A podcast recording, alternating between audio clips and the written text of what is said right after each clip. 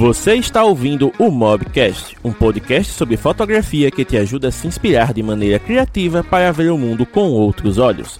Os fotógrafos James Dantas e Thiago Melo conversam sobre temas relevantes usando a fotografia com smartphones como ponto de partida e entrevistam criadores de conteúdo de diversas áreas do conhecimento para compartilhar suas experiências e trajetórias de vida. Aproveite o episódio, pois ele foi feito para você. Vamos falar de coisa boa, porque oh, deixa eu fazer, aproveitar até fazer uma pergunta. Você se recuperou da, daquelas 12 horas ininterruptas já, meu querido? Ou ainda tá baleado, de certa forma? Rapaz, eu acho que fisicamente eu ainda tô, tô sentindo, porque. A Fátima foi uma que, que falou bastante também dos efeitos da maratona. Aproveita aí, Fátima, conta pra gente como, como foi a sua recuperação ao longo da semana. Sabe que foi? A gente fez um negócio que foi brabo. Mas aí eu vou dizer para você, cara, foi foram as 12 horas mais incríveis assim desse desse período dos últimos 365 dias. Não vou falar do, desse ano porque o ano tá só começando, mas dos últimos 365 dias foi uma das melhores horas investidas da minha vida. Não, cara, foi sensacional, de verdade. É um, um negócio assim que não. Ó, a Fátima tá falando que. Fica... Eu, eu gostei do termo. A Fátima ficou descadeirada, né? Então, assim... Foi um, um, uma coisa bem louca. Ela diz aqui que, que tem, teve que tomar Dorflex, mas valeu a pena. Mas é como a gente tinha mencionado, né? Um dos pontos até que a gente precisa considerar hoje, né? Por conta do evento, é que o evento, ele, na sua concepção, ele já dobrou de, de, de tamanho. Né? Porque como eu estava conversando com o Thiago, não, vamos fazer um evento bacana, tá? Vamos fazer umas seis horas de evento. Tipo, seis horas de evento já é muito, né? Seis horas de evento, a gente sabe que não é todo canal, não é todo projeto que é capaz de fazer. Digo, não, vou entrar em contato aqui com a galera que eu conheço e vamos ver no que vai dar. Aí o que, é que foi que eu pensei na minha lógica? Eu já vou chamar logo uma porrada de gente, porque é começo de ano. Então, desses assim, alguns vão dizer que não podem porque estão viajando, porque estão fazendo é, planejamento, porque estão fazendo tal coisa, mas eles vão pensar, pô, olha, aniversário do Mobigrafando, os caras lembraram de mim, pô, muito obrigado, mas né? Fica para uma próxima. Uhum. E no começo aconteceu, tiveram um ou dois ali que ó, não vai dar, porque eu vou estar tá fazendo tal coisa. Não, beleza. Mas aí depois, ó, não, boia, quando é, boia, boia, boia, pode participar como? Não, eu não posso ao vivo, posso mandar vídeo? Eu digo, pode, beleza, beleza. Na primeira leva já tivemos umas 18 confirmações. Aí, digo, aí, pronto, já... aí eu vou, vou confessar, aí James olhou assim e falou, Thiago, todo mundo aceitou, e agora? Eu vou ter que rejeitar o Pablito mesmo? Sacanagem. Brincadeira, Pablito. Eu vou ter que rejeitar. Não, e o pior é que eu não pensei em rejeitar. Digo, não, caramba, velho, beleza, né? Temos mais gente, então vamos ver como é que a gente organiza a.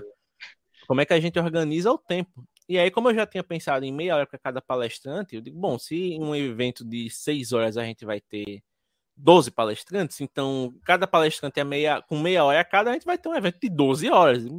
Beleza, vamos fazer. Aí já, aí já nos falou, Tiago, eu, você, pô, 2022, e se a gente convidasse 22 palestrantes? Aí ano que vem convida 23. o pior é que a, a, lógica usada não foi essa, mas poderia até ser, né? Se fosse assim para fazer essas pegadinhas com, com numerologia e tudo mais. Mas falando sério, foi um negócio assim que foi muito legal. Uhum. Porque a gente chamou né, uma galera que vocês viram lá, o, o nível da galera que estava presente no evento, né, não desmerecendo ninguém, muito pelo contrário. A gente se sentiu muito abençoado de poder contar com a presença né, de, de tantos profissionais ilustres nas suas áreas de atuação, né, oferecendo o seu tempo, oferecendo uh, a, a, sua rede de contatos, que ainda não também, né, como foi bem falado lá a questão do networking, porque um, um aceitando foi conectando com o outro, né? Então o, o negócio foi ficando muito coeso. E aí o, com tanta gente aceitando, eu pensei, pô, velho, se essa galera deu o voto de confiança de estar tá aqui no sábado, entregando o, o seu melhor, entregando seu conteúdo para que a nossa comunidade ela possa aprender o máximo, então eu vou fazer o máximo também para não excluir ninguém, né? Para não chegar assim e dizer, ó, encheu aqui a agenda, infelizmente eu vou ter que declinar a sua presença. Pô, isso é muito chato. Sim. Porque, primeiro, você tem que escolher quem sai. Segundo, você tem que avisar essa pessoa que ela não vai poder participar. Não, velho, isso aí é, é muito ingrato, né? E outra coisa, o... aliás, falar ingrato, salve, salve Guto, salve, salve Pedro. Salve, salve galera ingrata. Mas, cara, o lance é o seguinte, né? A proposta do Mob Grafando sempre foi ser algo democrático né, de, e acessível a todos para que para que interajam, para que conversem. E foi até muito interessante a gente ver, né, alguns convidados falando, poxa, nunca pensei que eu estaria no mesmo evento que Paulo Del Valle, é, mas Ricardo tipo assim, Rojas. Ricardo Rojas. Só que, cara, é aquele lance, a gente né, convidou pessoas que já estão consagradas, já têm sua carreira bem estabelecida, e pessoas que também, de repente, não estão com a mesma carreira consolidada, mas que tem algo interessante para compartilhar. Né? Então, assim, a gente não vai chamar só quem, entre aspas, é famoso. A gente vai chamar todo mundo que tem algo para mostrar, algo para apresentar. Né? Então, já fica de até de, de dica para você, mobgrafista, que, que acompanha a gente, que quer estar, de repente, participando, interagindo com a gente, trazendo algo, algo interessante para nossa comunidade 2023, o Mob Summit está aí, ó. Exatamente, né? E querendo não foi uma maneira de testar formato, porque a, a, gente falou no evento, né, por alto, mas hoje é o momento de poder compartilhar essa questão de bastidores. Quando eu pensei no escopo do evento, no formato do evento, eu não pensei em, em uma coisa muito elaborada. Eu vim mesmo no gás, né? Eu tinha participado do, do Marketing Show, tinha feito uma oportunidade de dar uma palestra lá e tudo mais. E a primeira coisa que eu pensei foi: caramba, velho, como é bom poder reunir no mesmo espaço tanta gente bacana. E querendo ou não, celebrando quatro anos de vida do Mobgrafando, né? Isso me remontou aos primórdios da página.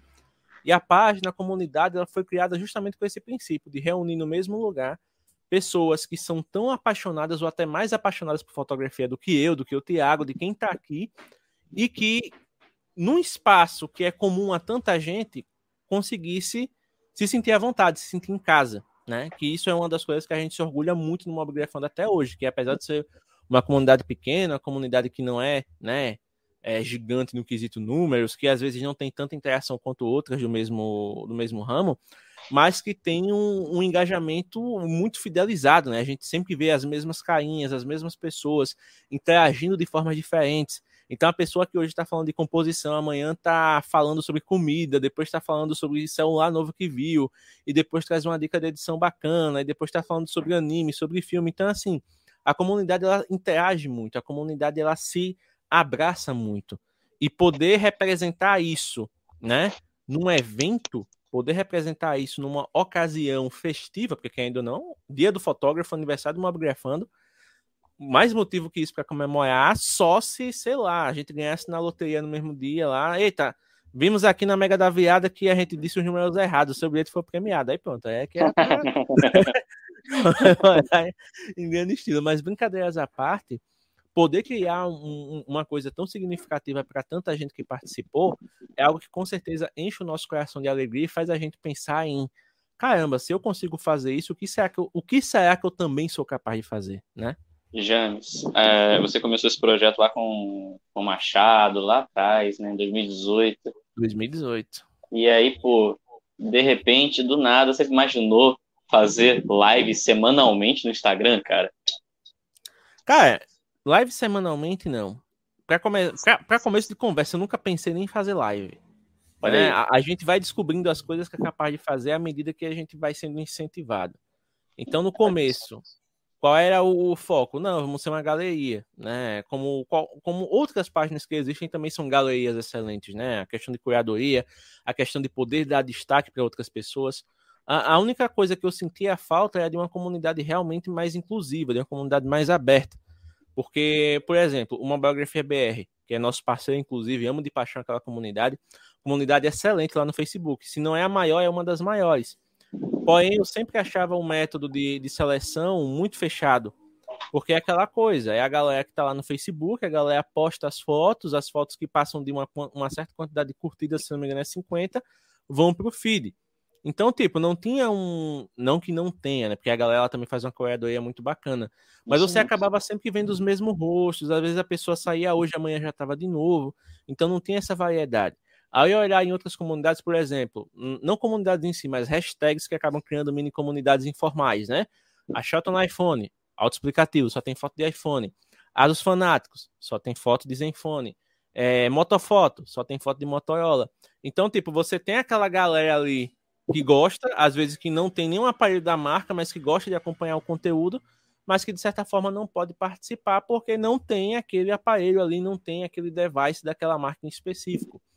Então, o Fund foi pensado para unir o melhor de todos os mundos. Tipo, vamos ter uma comunidade que tenha um foco na questão né, da, da, seleção do conteúdo, que tenha uma coesão, que as pessoas olhem e digam: caramba, não é um, uma página que os caras repostam qualquer coisa, realmente tem um sentido aqui. Que fosse inclusiva, né? Então, eu sempre digo isso aqui, repito, a gente tem foto desde o J1 Mini até o iPhone 13 Pro Max Extreme Edition Forever Young. Então, assim, é, é uma coisa de louco. A gente tem todo um escopo né, de, de, participantes e participantes de todos os cantos do Brasil e do mundo, né, porque a gente já teve reposto internacional também. É, tem a questão do da conversa que a gente cria, né? A vez ou outra vem uma marca assim, vê lá a marcação e diz: caramba, que foto bacana, parabéns pelo trabalho. Eu digo: o trabalho não é nosso, o trabalho é de fulano, a gente só exibe, né? Então é, é uma das coisas que a gente pensou. É, quando eu criei uma Grafando, eu pensei em três coisas. Primeiro, um lugar que as pessoas pudessem se sentir à vontade em postar suas fotos. Segundo, um lugar em que as pessoas pudessem aprender fotografia com as outras pessoas, né? Que é uma coisa que eu sempre comento com o Thiago. Pô, é muito bacana quando a gente vê um, um destaque que vai lá, é do celular tal. Aí vem alguém nos comentários e diz: Caramba, eu tenho esse aparelho e não consigo fazer fotos assim. Gostei. E a pessoa vai e começa a trocar ideia com o autor da foto, né? E o autor da foto acaba se tornando uma referência, mesmo ele não acreditando que é capaz disso, né? Porque ele tem o conhecimento e pode transmitir isso para as outras pessoas. E o terceiro ponto, né, é justamente ser capaz de fazer com que as marcas enxerguem potenciais criadores com que elas possam colaborar. Então, quando a gente lá, ah, tá marcando aqui a Samsung, a gente quer se promover com a Samsung, não, a gente quer que a Samsung veja que você fez aquela foto e diga, caramba, será que esse cara tem potencial para trabalhar com a gente no futuro? Vai aqui para o nosso banco de talentos, vamos monitorar aqui esse perfil. Então, assim, tudo que a gente faz é pensando na comunidade, é pensando nos nossos membros, é pensando em você. Então, tudo que acaba vindo é por consequência da sua aceitação do seu incentivo. Se hoje a gente faz live, é porque lá atrás alguém disse: caramba, vocês falam tão bem, vocês se comunicam tão bem, por que não trazer isso para o vídeo? Se hoje a gente tem canal no YouTube, se a gente faz vídeos de temas diversos, é porque vocês nas lives nos deram apoio dizendo que vocês gostam da maneira que a gente fala, que a gente se expressa, que a gente traz o conteúdo para você. Se a gente tem podcast, é o mesmo princípio. Tudo é trazido de acordo com a aceitação de quem nos assiste, de quem nos acompanha. E se não fosse isso, o Mob Summit não teria existido, porque não é assim, vamos fazer um evento de 12 horas e vamos ver no que vai dar. Ninguém faz um evento de 12 horas para ninguém, né? Se fosse para fazer um bate-papo com o Thiago, duas horas a gente já tinha se resolvido, planejado o ano todo, criado um monte de ação. Mas não, a gente fez E não algo... precisava ser ao vivo. E não precisava ser ao vivo mas a gente fez algo que, que trouxesse valor para quem nos assistia. Então, se eu fui lá atrás de, de, das pessoas na cara de pau, não é porque, tipo, opa, vou postar aqui que eu tô, que eu tô organizando um evento com fulano e as pessoas vão achar que eu sou bonzão. Não. Eu vou organizar um evento que fulano vai estar presente e a minha comunidade vai amar. E quando eu falo minha comunidade, não é questão de posse, mas é porque, como idealizador, né, querendo ou não, eu acabo chamando a responsabilidade. O Thiago também. Não, e minha comunidade também, no sentido de que você também é pertencente, né, cara? Exato. Não... A, a, gente não tá num patamar acima, a gente faz parte da comunidade junto com vocês. Então, poder trazer um evento dessa proporção para uma comunidade. Eu tava sentado aqui quietinho, mas me entregaram né? Eu tava quietinho. É uma comunidade que é tão bacana e que teve essa aceitação, porque o, o número de feedbacks que a gente recebeu, não apenas dos participantes, mas dos palestrantes, teve cada feedback incrível, né, velho? Com sugestões, muito, com. Muito com feedback dicas. bacana, umas sugestões bem legais. Então, assim, tem coisa que eu ainda nem consegui passar pro Thiago, pra você ver o nível de. Ah, mas eu dei uma lida pelo Instagram, pelo menos no, no chat lá. Eu só não ah, interagi. Então, você já tinha. Você chegou, você chegou, no ponto que tinha faltado eu te mostrar, né? Mas se você já achou, tá? Eu Inclusive, vi. é um dos pontos que a gente vai comentar aqui hoje. Mas, cara, é, é, é muito legal poder participar de algo assim. E aí, pra gente dar prosseguimento, enquanto eu vou aqui compartilhando minha tela eu deixo uma pergunta para o Tiago para que ele possa começar o desenvolvimento dessa atividade. Né? Cara, antes de você fazer a é. pergunta, só para dar uma descontraída e, uma leveza para a gente começar, é, você falou de podcast aqui, eu estava pensando, se aqui fosse um, um universo paralelo do, em, em que o, o flow acontecesse, você seria o Igor 3K e eu seria o Monarca sem maconha, né? Ah, é, você é o, o Monarca da Cevada. Pois é, porque eu tô, eu tô com minha, com minha, com minha paradinha sempre me acompanhando aqui. De vez em quando me perco nos raciocínios. Monark. basicamente, basicamente. Então, Tiago, a pergunta que não quer calar é a seguinte, meu querido. Ano passado você teve uma certa dificuldade de poder associar né, o seu trabalho de fotografia Sim. com a sua rotina por conta do seu outro trabalho que sugava bastante do seu tempo e da sua vitalidade. Hoje você tem um ano bem diferente, você está mudando, você mudou de emprego, você mudou sua rotina, você está mais ativo que ainda no Mobigrafando, né? Tá voltando realmente a, a estar mais presente por aqui. Então, a pergunta que eu deixo para você é a seguinte: qual foi o impacto que o Mob Summit teve na sua visão de fotografia para 2022? Irmão, cara, primeiro de tudo, foi motivador, eu acho que inspirador, na verdade, conversar com várias pessoas ali, não, não obviamente diminuindo a importância de cada papo que a gente trocou ali, mas tiveram algumas conversas muito específicas que viraram chave na minha cabeça, sabe? Sobre, sobre questão de produção de conteúdo, sobre questão de fotografia como negócio, né? Então, assim, o, os convites que a gente fez, os convidados que a gente conseguiu trazer, é, não só deram uma aula para quem estava ali é, prestigiando o evento, né? É, mas para a gente mesmo, né? Eu como como espectador e como mobigrafista também, como amante da fotografia, né? Para eu que vejo a fotografia como além de trabalho, algo artístico também. Cara, tiveram pelo menos um, um, umas cinco lives ali que, a, além de me enriquecer com conteúdo, também virou chave na minha cabeça, sabe? Então, me deu aquele, aquela injeção de gás né, para esse ano. Tanto é que eu já, já vou tirar do papel aí o projeto que eu estava já muito tempo querendo colocar em prática, né? desde o ano passado, uns seis meses que eu estou querendo colocar em prática, não conseguia, por questão de não conseguir conciliar com a minha antiga agenda. Agora eu já tenho uma agenda um pouco mais folgada, vou conseguir conciliar e, ao mesmo tempo, já tenho aquelas, aquelas chavezinhas que o James foi, foi, foi testemunha disso durante a live, que eu printei algumas, algumas coisas. Um eu deixei compartilhado no WhatsApp de, de Karina, que já estava acessível aqui no computador. Outra coisa que os convidados vieram trazendo, jogando na tela, dividindo tela. Já logo printei, já mandei na conversa do James, que estava aberta aqui mesmo, para não perder. Eu fui printando e salvando rápido para poder depois reunir esses materiais e é, fechar meu raciocínio, né, planejar meu ano. Então, assim, virou a chave, me motivou e me deixou, assim, pronto para alavancar a minha fotografia como arte nos meus projetos pessoais e como negócio também para me fazer, obviamente, ganhar dinheiro com aquilo que, né, que eu, que eu amo fazer. Então, sem dúvida, virou a chave para mim, cara. Foi, foi espetacular para mim essa, essa, cara, foi o que eu te falei, foi foram 12 horas de assim, de extremo cansaço, obviamente, físico quando a gente terminou, mas a mente, cara, tava sabe, aquele, aquele êxtase de, de você, putz, velho, olha, olha o que, o que acabamos de fazer, o que acabamos de assistir. 22 palestrantes, a, além de nós dois, obviamente, com cada conteúdo totalmente diferente entre si e ao mesmo tempo tão enriquecedor. Cara, foi aquela, aquele orgasmo mental, sabe? Acho que não tem uma palavra melhor para definir, né, velho? Todo mundo que saiu ali, saiu com o corpo cansado, mas com a mente fervilhando. Tanto que naquela noite eu demorei para dormir pensando em um monte de coisa. Mas de maneira é, prática, uma das coisas que eu fiz assim que eu tive tempo foi fazer um mini dossiê né, do, do Mob Summit para poder concentrar no mesmo local as coisas que chamaram mais atenção né, no quesito de resultado e daquilo que realmente significou para a comunidade. Então, eu vou compartilhar minha tela aqui com vocês para poder mostrar um pouco do que é isso. Aí você diz, pô, James, sacanagem, a gente tá aqui na, assistindo na televisão maravilhosa, widescreen, Full HD, você mete um negócio vertical. É porque é aquela coisa, velho. Eu fiz isso aqui pensando na visualização mobile, né? Então vai estar tá o link na descrição aqui depois para quem quiser conferir e baixar, que a gente não tem segredo, né? Tá tudo aberto aí para vocês. E a questão do evento é a seguinte, né?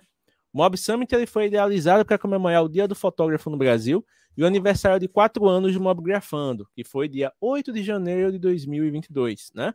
Um evento sem precedentes na história da mobigrafia brasileira, que teve até sugestão, isso eu ri, Sugestão para submeter ao Guinness Book por conta da duração. Colocar lá, tentar o recorde. Maior evento de mobigrafia ininterrupto. Né? Já pensou, e ganha, hein? E ganha. Vamos ver como é a burocracia aí desse negócio. Mas eu acho que não, não dá, não. Deve ter, devem ter coisas maiores que a gente não conhece. Ah, não. Ganha. Não diminua. Não diminua a gente mesmo. Ganha. E aí, como saldo, né? Tá aqui, ó. Até tem o print da, da tela do StreamYard, que é essa plataforma aqui que a gente tá usando, né? Começamos a live às 8h59 do dia 8 de janeiro. E aí tivemos 12 horas, 43 minutos e 34 segundos de conteúdo. Pra quem assistiu, nem pareceu, porque passou voando, né? Foi assim, uh! Aí, tipo, nossa, mas já acabou, podia ter mais, né? Podia, mas aí a gente não dava conta. A gente desabava de cansaço. Porque 12 horas são 12 horas, né? Eu me senti naquelas corridas de endurance lá do, do, do Gran Turismo, lembra que você fazia lá Sim. Le Mans e tudo mais, né? Tem um lá, eu levantei tem... da cadeira assim, cara. Na hora que eu fui dormir, eu levantei da cadeira assim, ó. Fui andando assim.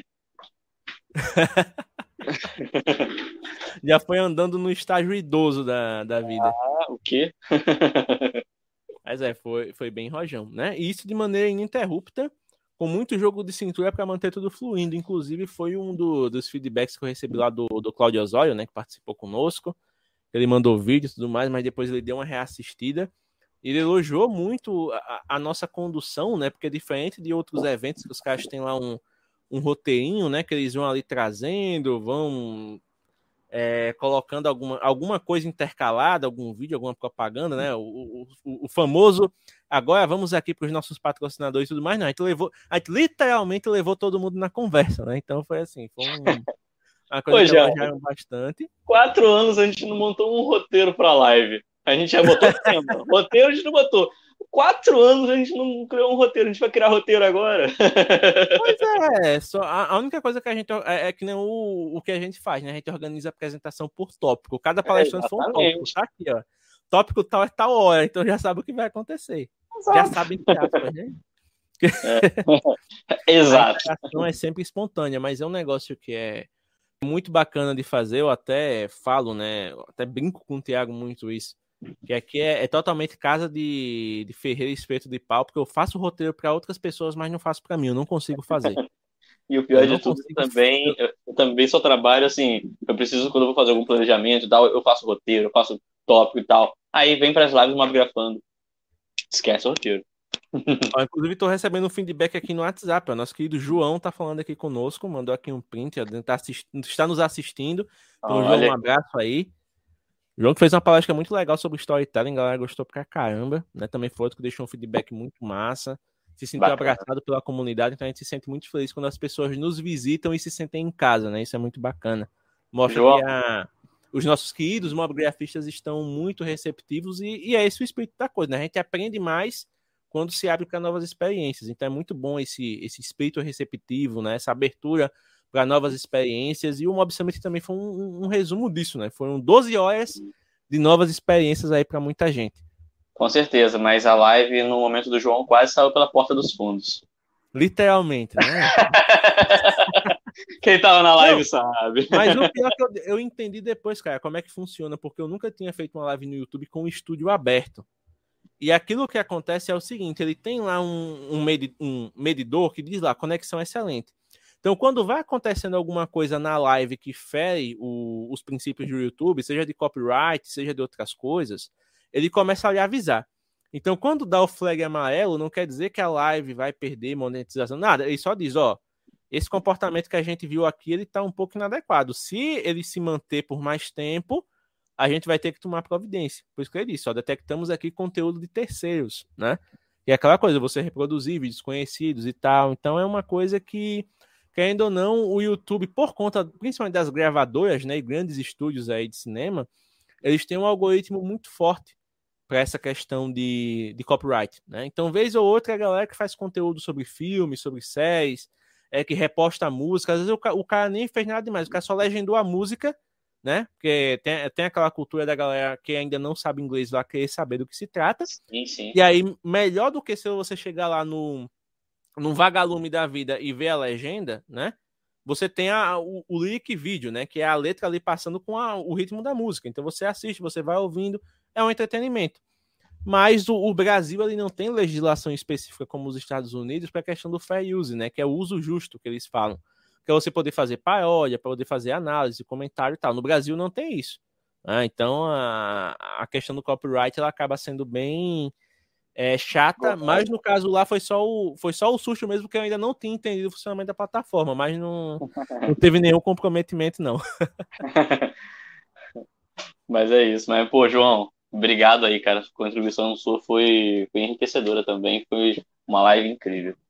Sem dúvida. E aí, dando prosseguimento aqui à nossa live, né, a gente tem o, o, o objetivo do evento.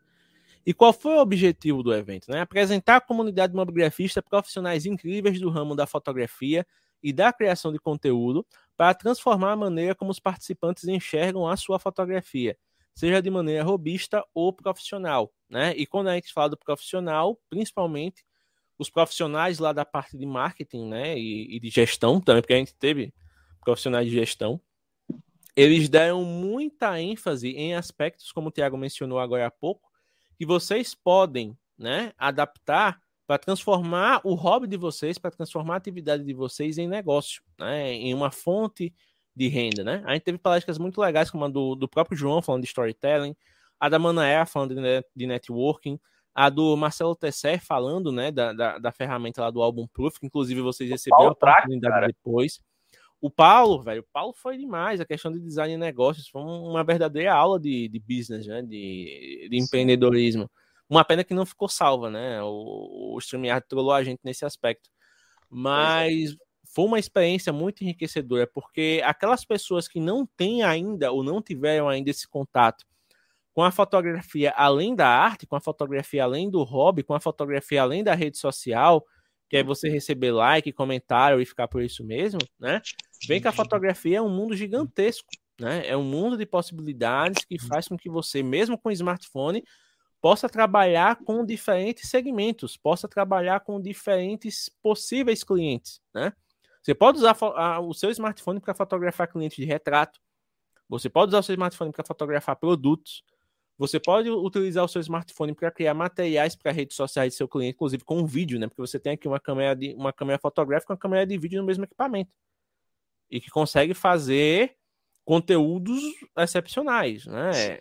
Então, assim, basta. Mais hoje em dia, né, James? Com, com, as, com celulares filmando também em super câmera lenta, Dá para fazer aqueles trabalhos incríveis com o, vídeo. O celular tendo modos criativos né, de câmera, o próprio iPhone aí, como a gente vê com modo cinemático, a galera né, já usando para muita Sim. coisa. Então, assim, é, o, o, smartphone hoje permite fazer muita coisa. Muita coisa além do que aquilo que ele foi programado para fazer. Né? Olha, Porque... O tá até comentando aqui, né? Foi um evento super completo. Ensinava a fotografar, a editar, a vender e se apaixonar mais ainda pela mobigrafia. Exatamente, né? O, o, nosso ponto de partida foi justamente esse último, se apaixonar ainda mais pela fotografia, a mobigrafia. Como é que a gente faz a galera se apaixonar? Mostrando as possibilidades. Exatamente. Então foi, foi outro feedback super positivo que a gente recebeu também, né, galera? Poxa, tantos palestrantes diferentes, a gente vê lá a programação, cada tema super discrepante, um parecia que não tinha nada a ver com o outro, e quando a gente via, parecia que estava numa, numa linha de sucessão ali. Quantas mas, vezes é a gente coisa... comentava, né, lá numa live lá na frente, a gente comentava algo que foi começado, iniciado quatro lives antes. Exatamente, né? Então, assim, é, é aquela coisa. Tudo que a gente faz na vida, ele é um processo. A mobigrafia não é diferente, ela é um processo. Você tem um processo criativo, você tem um processo de gestão, você tem um processo de marketing, você tem um processo de evolução pessoal, porque ainda não, ah, quanto mais você evolui na arte, você também evolui como pessoa, evolui como profissional, seja de qual área você né, se aplique. Então é algo que acaba trazendo muitas visões diferentes, né? acaba trazendo muitas contribuições então teve muita gente que é robista, saiu do evento e disse: caramba, velho, eu vou é, investir mais na minha fotografia porque é isso que eu quero fazer. Mas teve alguns que disseram: pô, eu não quero trabalhar com fotografia, mas eu quero fotografar mais. Né? E pra gente isso é válido também, porque é o que a gente falou, a questão de você se apaixonar. Você é apaixonado pela fotografia, você naturalmente vai clicar mais. E aí cabe a você. Ah, você quer para você é uma satisfação, é um, um, hobby, é algo que você usa para se distrair do dia a dia tá valendo. Ah, Exato. você quer para cultivar o seu lado artístico, é, ter como uma, uma maneira de você extravasar o estresse e, e poder focar em outra coisa, beleza, também serve. Ah, você quer trabalhar com isso realmente, quer levar como profissão, quer ganhar dinheiro usando seus conhecimentos, também está valendo. Então não existe abordagem certa, não existe abordagem errada na fotografia. Nem toda pessoa que gosta de fotografia tem a obrigação de se tornar um profissional, nem todo profissional tem a obrigação de se manter sempre numa mesma área, né? A gente viu ali que para muitos profissionais, muitas coisas que eles viram no evento abriram as portas para eles explorarem outras coisas. Isso é bacana também, porque se a gente é capaz de pegar a visão de alguém que já é consolidado no mercado, que já faz um trabalho de excelência, e a pessoa ainda consegue encontrar um nicho, uma área para explorar por conta de algo que a gente promoveu, pô, é uma satisfação tremenda. Ah, não, sem, sem dúvidas. Eu tô, tava dando uma olhada aqui no, no comentário mais cedo também, James, que Sim. o David tinha comentado, foi um evento top, vai sair vídeo do canal falando sobre o evento, o primeiro vídeo do, do canal. Eu não entendi se ele estava dizendo que ia sair no canal dele ou se estou se perguntando se ia sair vídeo no nosso canal. Ah, pode ser que a gente crie um, um vídeo, vídeo mesmo depois, né? A live foi justamente para a gente poder conversar aqui e, e, extravasar um pouco do que a gente sentiu, porque a gente ainda não conversou direito sobre. Mas Sim. dá para estruturar um, na forma de vídeo também depois sem problema. Até, quem sabe, coletar uns feedbacks dos palestrantes, ver se a galera, né, também Sim. contribui. Porque né, não é só a gente, a gente falando, vocês já sabem, mas o, o ideal é a gente ver justamente os outros colegas contribuindo porque mostra algo que a gente, por exemplo, não tem alcance ainda. Né? A, a gente não tem como saber a, a, sua opinião, a não ser que você nos conte. A nossa vocês sabem, porque a gente está colocando aqui para vocês no, no, conteúdo, mas para a gente saber as suas, vocês têm que nos contar, né? Ó, mas o David falou, vai ser no canal dele mesmo, ó, o Fotofone BR. Então já tem a iniciativa nova surgindo, massa demais. Aí, cara. James, um vídeo no canal, em outro canal falando sobre mobigrafando. Olha aí, que maravilha. É algo sensacional, algo que dá muita satisfação. E aí, dando prosseguimento aqui no nosso próximo slide, temos aqui algo que foi muito bacana, né? A questão de público. Cara, Pô, se tivesse, se tivesse 10 pessoas, já tava massa. Se tivesse Sim. 20 pessoas, tava show. Se tivesse 50 pessoas, tava excelente. A gente teve 186 inscrições, né? Já foi algo assim, e eu vou além. Se tivesse 10, eu vou além. Você falou assim. Deixa eu só fazer uma pergunta antes de continuar. Meu áudio tá de boa, porque eu tô com o ventilador ligado pra cá e eu tô com medo de estar tá dando interferência. Tá tranquilo. Tá então, tranquilo. beleza. É, você falou, se tivesse 10 pessoas já tava massa. Eu vou dizer, eu, eu vou além. Tiveram mais ou menos umas 10 pessoas que ficaram literalmente direto. Exatamente. Foi, é, é, esse foi algo que me surpreendeu. Eu não esperava que a galera fosse ficar ali né, inabalável, firme e forte. Então agradeço a cada uma dessas pessoas que deu esse voto de confiança e encarou a jornada das 12 horas junto, né, conosco aqui. Mas uma coisa que a pouco você diz assim, James, tiveram 186 inscrições, não é um para ter 186 participantes? Depois fazendo a limpa lá, né, nas inscrições, eu percebi que teve gente que por não achar o link, porque o, o Doit, ele realmente ele devia ter um, um, uma maneira mais, é, digamos assim, chamativa de mostrar, ó, a transmissão vai acontecer aqui. Ele colocava de maneira muito discreta. Então teve uma pessoa que, por exemplo, que por não achar o link, ela se inscreveu só ela 14 vezes. Então, é, assim que eu vi o nome, eu digo, não, isso aqui já elimina. E tiveram umas três ou quatro que se inscreveram duas vezes. Então, tirando ali né, esses dados duplicados, a gente teve realmente 169 participantes, né? Uhum. Mas assim, pô, para um evento que não teve uma divulgação massiva, que a gente foi tudo no orgânico, só ali é, contando com o apoio dos grupos parceiros, postando no Stories, mostrando ali, falando ali em, em, em forma de shorts, né, em vídeo, que não, também não teve um alcance gigantesco, mas que está presente no YouTube, e poder chegar a 169 participantes, pô, saldo extremamente positivo, não, não tenho o que reclamar nesse aspecto, fico até feliz de poder ter alcançado tanta gente e de ver tantas pessoas diferentes, porque a gente teve aí estudante, teve fotógrafo profissional, teve profissionais de outras áreas que gostaram da temática e se inscreveram. Então, isso para a gente é, é, é, um motivo de muito orgulho e de muita felicidade. Totalmente. E agora, com a experiência do Mob Summit 2022, para 2023. Obviamente, um evento que foi espetacular, foi um sucesso ao, ao nosso ver, vai se repetir, vai ter sua segunda edição em 2023. Só que agora, obviamente, a gente já tem a experiência de como executar. A gente vai se planejar muito, com muito mais antecedência, vai fazer uma divulgação um pouco mais intensificada, vai fazer toda uma organização e uma preparação melhor para a gente fazer um evento ainda mais interessante, ainda mais espetacular para vocês. Então, esperem que 2023 vai ser vai ser bizarro de bom. Pois é, a Fátima tá falando aqui que ela foi uma das que ficou, né? Como sempre, Fátima sempre presente. Fátima, em 2023 você já vai ter o Pix para comprar o Dipirona, o Dorflex. Pode ficar tranquila e de quebra ainda manda o Pix para comprar o energético também. Fazer parceria com a distribuidora energética com a farmácia. Patrocina a gente. E aqui teve o David, aqui só não tocou três horas de festa após a live porque a polícia chegou fechando. Que isso, meu amigo? Poxa, David, mas foi assim com o David. Não, acabar aqui eu vou trabalhar ainda. Caramba, maluco é brabo, viu? Não, ele postou foto com acordeon e tudo. O que, que Exato, aconteceu, meu querido? É brabo. Então, um voto Rapaz, de confiança que a gente agradece demais, velho, na moral cara, mesmo. Você tem noção de que o David chegou 9 horas da manhã, ficou com a gente até o final lá e foi ainda pro evento para tocar, velho. Foi pro evento para tocar, coisa de louco, velho. Coisa David, de louco sem mesmo. palavras pra ti, velho. Muito obrigado. E aí a gente tem aqui, ó, os temas, né? É, com o evento concebido na forma de uma imersão, nada melhor do que explorar algumas trilhas de conhecimento. Assim, três temas centrais se sobressaíram, né? fotografia, o marketing e a criação de conteúdo. E logo abaixo tem aqui um feedback da própria Fátima, que não perdeu tempo e logo após o evento mandou aqui pra gente. Eu fiz questão de emoldurar, né? Porque foi um, um feedback muito bacana, muito sincero.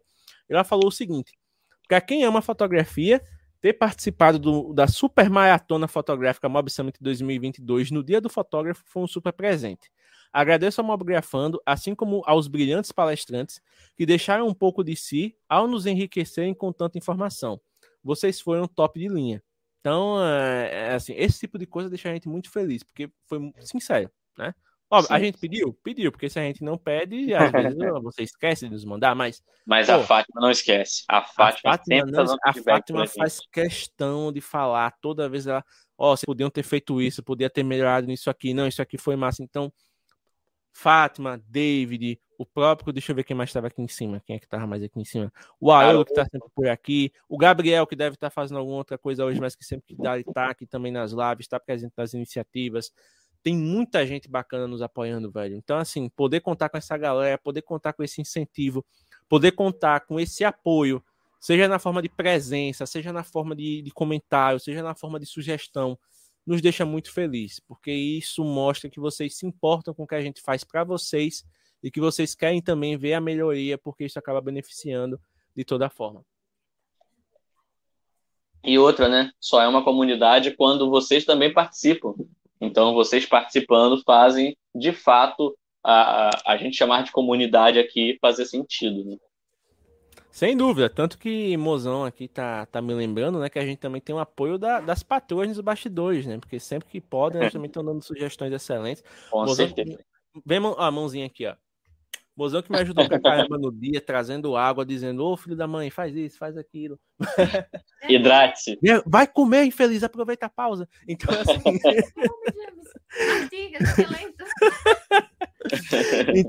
Então, assim, a gente tem muito, tem muito que comemorar com todo o apoio que a gente recebe, com toda né, a, com todo esse calor humano que a gente, mesmo à distância, né, com todo esse calor humano que a gente tem na comunidade, porque sem vocês, eu não canso de dizer isso, sem vocês isso aqui não faria sentido. Então, a, a gente agradece demais e se sente muito feliz por poder contar com vocês, de verdade. Sim, é, é fundamental o apoio é, pra, é, pra, é, pra, é por vocês e para vocês. Exatamente. E aí, dando prosseguimento, a gente tem aqui ó, os palestrantes. É, e aí chegou no. Eu, eu nem postei o feedback todo da Paloma, porque senão a gente ia ter aqui muita. Sim, cara. I, ia ser uma live dedicada só para esse depoimento. Mas aqui, na questão dos palestrantes, ó, foram 24 profissionais renomados em suas áreas que falaram por 30 minutos sobre temas que conectam a fotografia de uma maneira nunca vista pelo público, né? É a Paloma lá no, no chat, né, do, da, da nossa página no Insta, ela falou o seguinte, né? O evento foi maravilhoso, muito profissional, riquíssimo em conteúdo. A interação entre James e Tiago é muito boa, natural e rende papos muito cabeça. Os palestrantes sabem muito e acho muito importante isso das pessoas quererem democratizar o conhecimento. Os assuntos que foram tratados são muito necessários e importantes para qualquer profissional. Então, é, é, o tipo de coisa que realmente valida o que a gente fez, porque a nossa proposta foi justamente essa: trazer conteúdos relevantes, trazer conteúdos que agreguem não apenas ao seu lado profissional, mas também ao seu lado artístico, ao seu lado é, de satisfação pessoal, porque a gente sabe que muito da fotografia vem da satisfação pessoal, e de poder colocar em contato pessoas que naturalmente às vezes não conseguem, né? É, interagir, não conseguem ali trocar uma ideia, mas que por conta do evento acabam colaborando e fazendo algo maior do que aquilo que eles já fazem naturalmente. Então foi muito bacana, de verdade, poder contar com toda essa galera.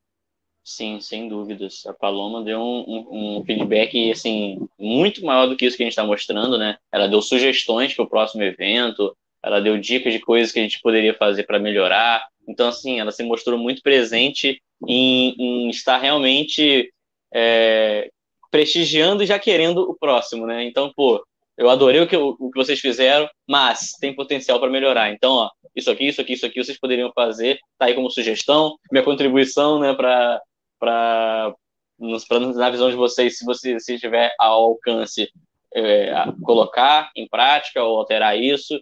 E, cara, isso aí é, é incrível pra gente, porque, pô, mostra que não só vocês consumiram o conteúdo, quanto validaram ao ponto de já, ok, já estamos esperando o próximo. Então isso Exatamente. é bom demais. E sem contar que eu fiquei um pouco chateado com a Paloma, porque eu achei que ela cometeu um bullying aí, porque eu achei uma indireta na hora que ela falou que o James e o Thiago têm um papo cabeça, eu achei uma indireta pro James, aí eu fiquei um pouco chateado. Ah, tá, tá, tá, tranquilo, tá tranquilo, né? Que ainda não é, é meu apelido desde a infância, pô. Se não abraçar esse negócio aí, aí é que é bom de verdade. Mas a gente fica muito feliz, né? Depoimento da Fátima, depoimento da Paloma. A gente teve também o Gabriel que compartilhou, com todo mundo que recebeu o certificado compartilhou, né? Então foi muito bacana ver aquela galera mostrando com satisfação, né? É, ter participado, ter aprendido tanto. Então isso acaba motivando muito, né? E a questão dos palestrantes, né? Que a gente teve nomes e rostos diversos de todos os cantos do Brasil que ajudaram a criar um evento diverso e cheio de conteúdo de valor para os participantes, né? Então, fazendo aqui uma revisão rápida, isso que os de cima é santo de casa, não faz milagre, as brincadeiras à parte, né? Que ainda não.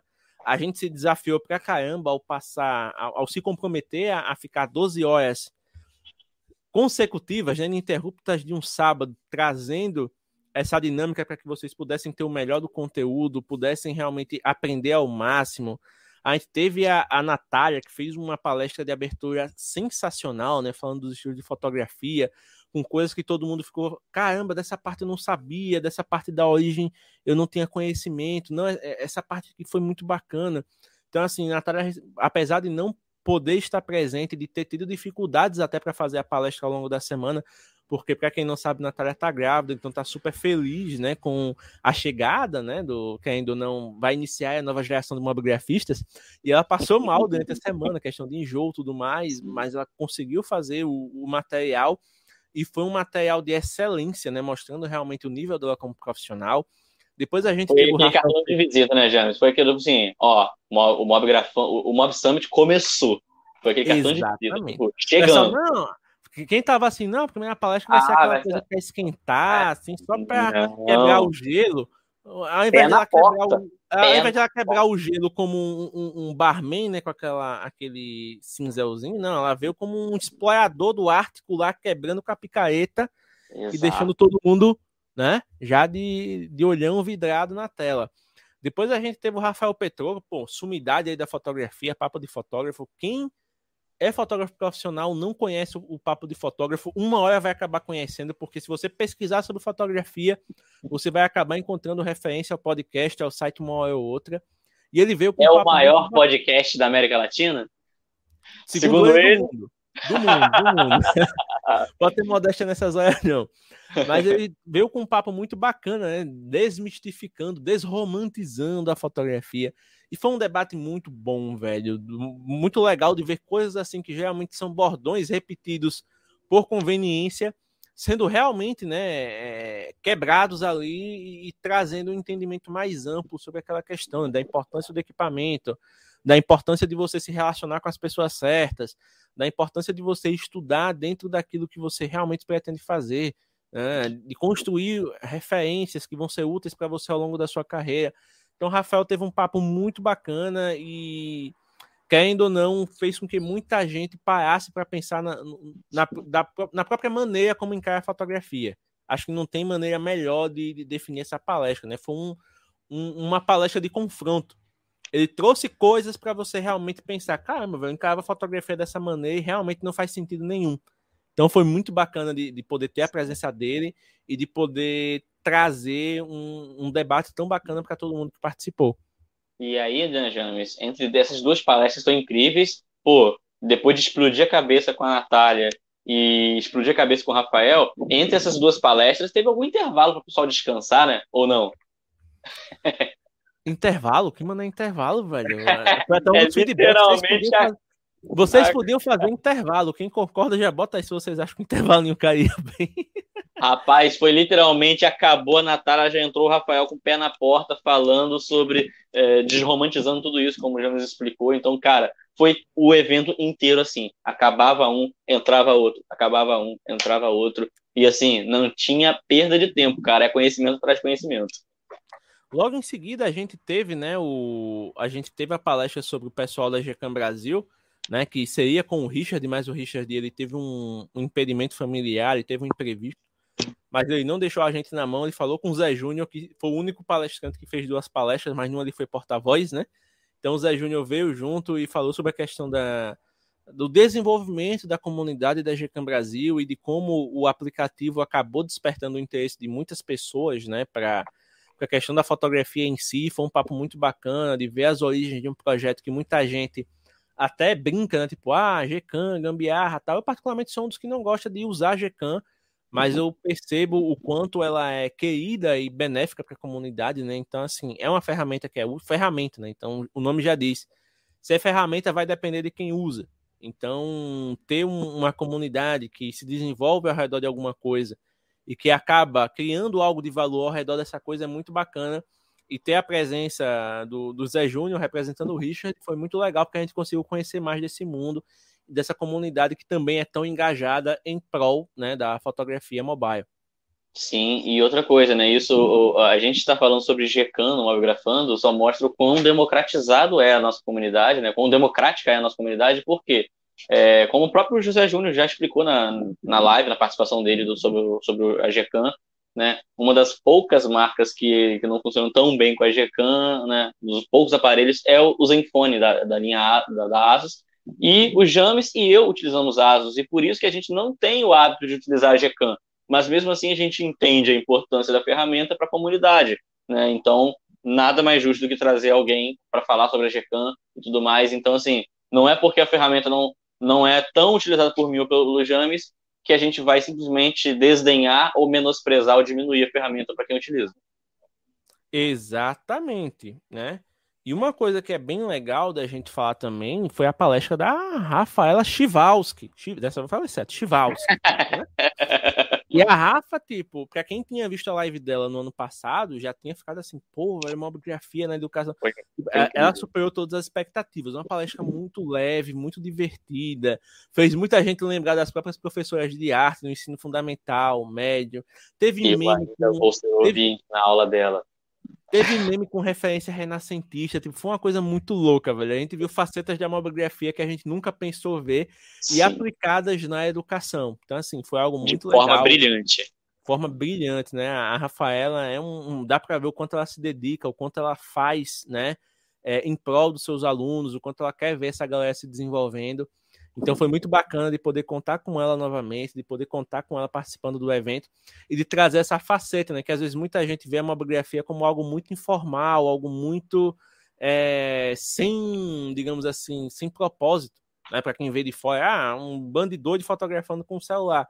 Mas ver é, é, essa seriedade, né? De ver um, um projeto aplicado numa instituição de ensino técnico, né? Como é o, o Instituto Federal lá do Mato Grosso do Sul, foi muito bacana, porque a gente vê realmente os impactos da transformação dessa arte nos alunos dela, né? E como ela explicou depois de toda orgulhosa, né? Que teve muitos ali que realmente seguiram com a fotografia nas suas carreiras. Alguns têm perfis dedicados para fotografia, outros viraram influenciadores, de certa forma, nas suas cidades. Então, assim, acaba mostrando, né?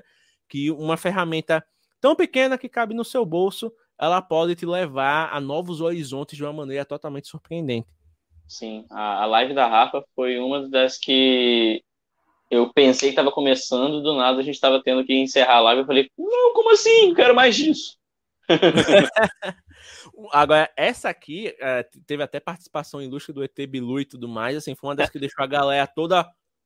Que o, o Deck simplesmente arrasou, né? Deck Lemos, trazendo aí a questão de construir uma carreira dentro da fotografia mobile, né?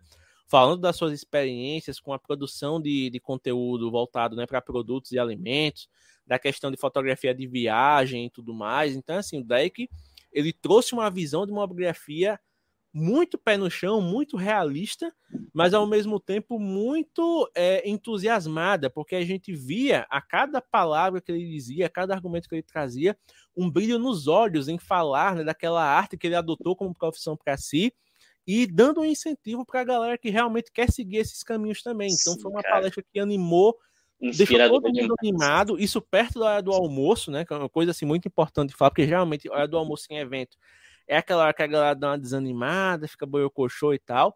Mas o Derek fez uma palestra de altíssimo nível e Foi. quando acabou, porque o Derek ele estava viajando, né? Então ele mandou um vídeo. E quando acabou, todo mundo queria que ele tivesse ao vivo, porque o que tinha de comentário positivo foi coisa de louco. Então, ele estava assim... presente no momento, né? Ele estava presente assistindo a, a, a live. Né? A live dele, verdade, assim. verdade. ele estava no chat do, do, do, da live comentando, respondendo os comentários, falando que, pô, ele, ele fez de coração, se dedicou ao máximo. E, cara, era nítida, nítida a entrega que ele deu né, nessa palestra, cara. Foi assim, foi algo de outro mundo, cara. A live dele, assim, como, como a gente tá falando sempre, a gente não tá diminuindo ninguém, nenhum dos palestrantes, a gente agradece a todos. Mas foi uma coisa que prendeu tanto a galera, principalmente por ser um horário do almoço que não é tão, como o James falou, é uma coisa que normalmente dá uma esfriada, a galera sai para poder almoçar e tal. A live continuou com a mesma quantidade de espectadores, ninguém tava saindo, porque tava todo preso na cadeira assistindo a live do, do, do Derek.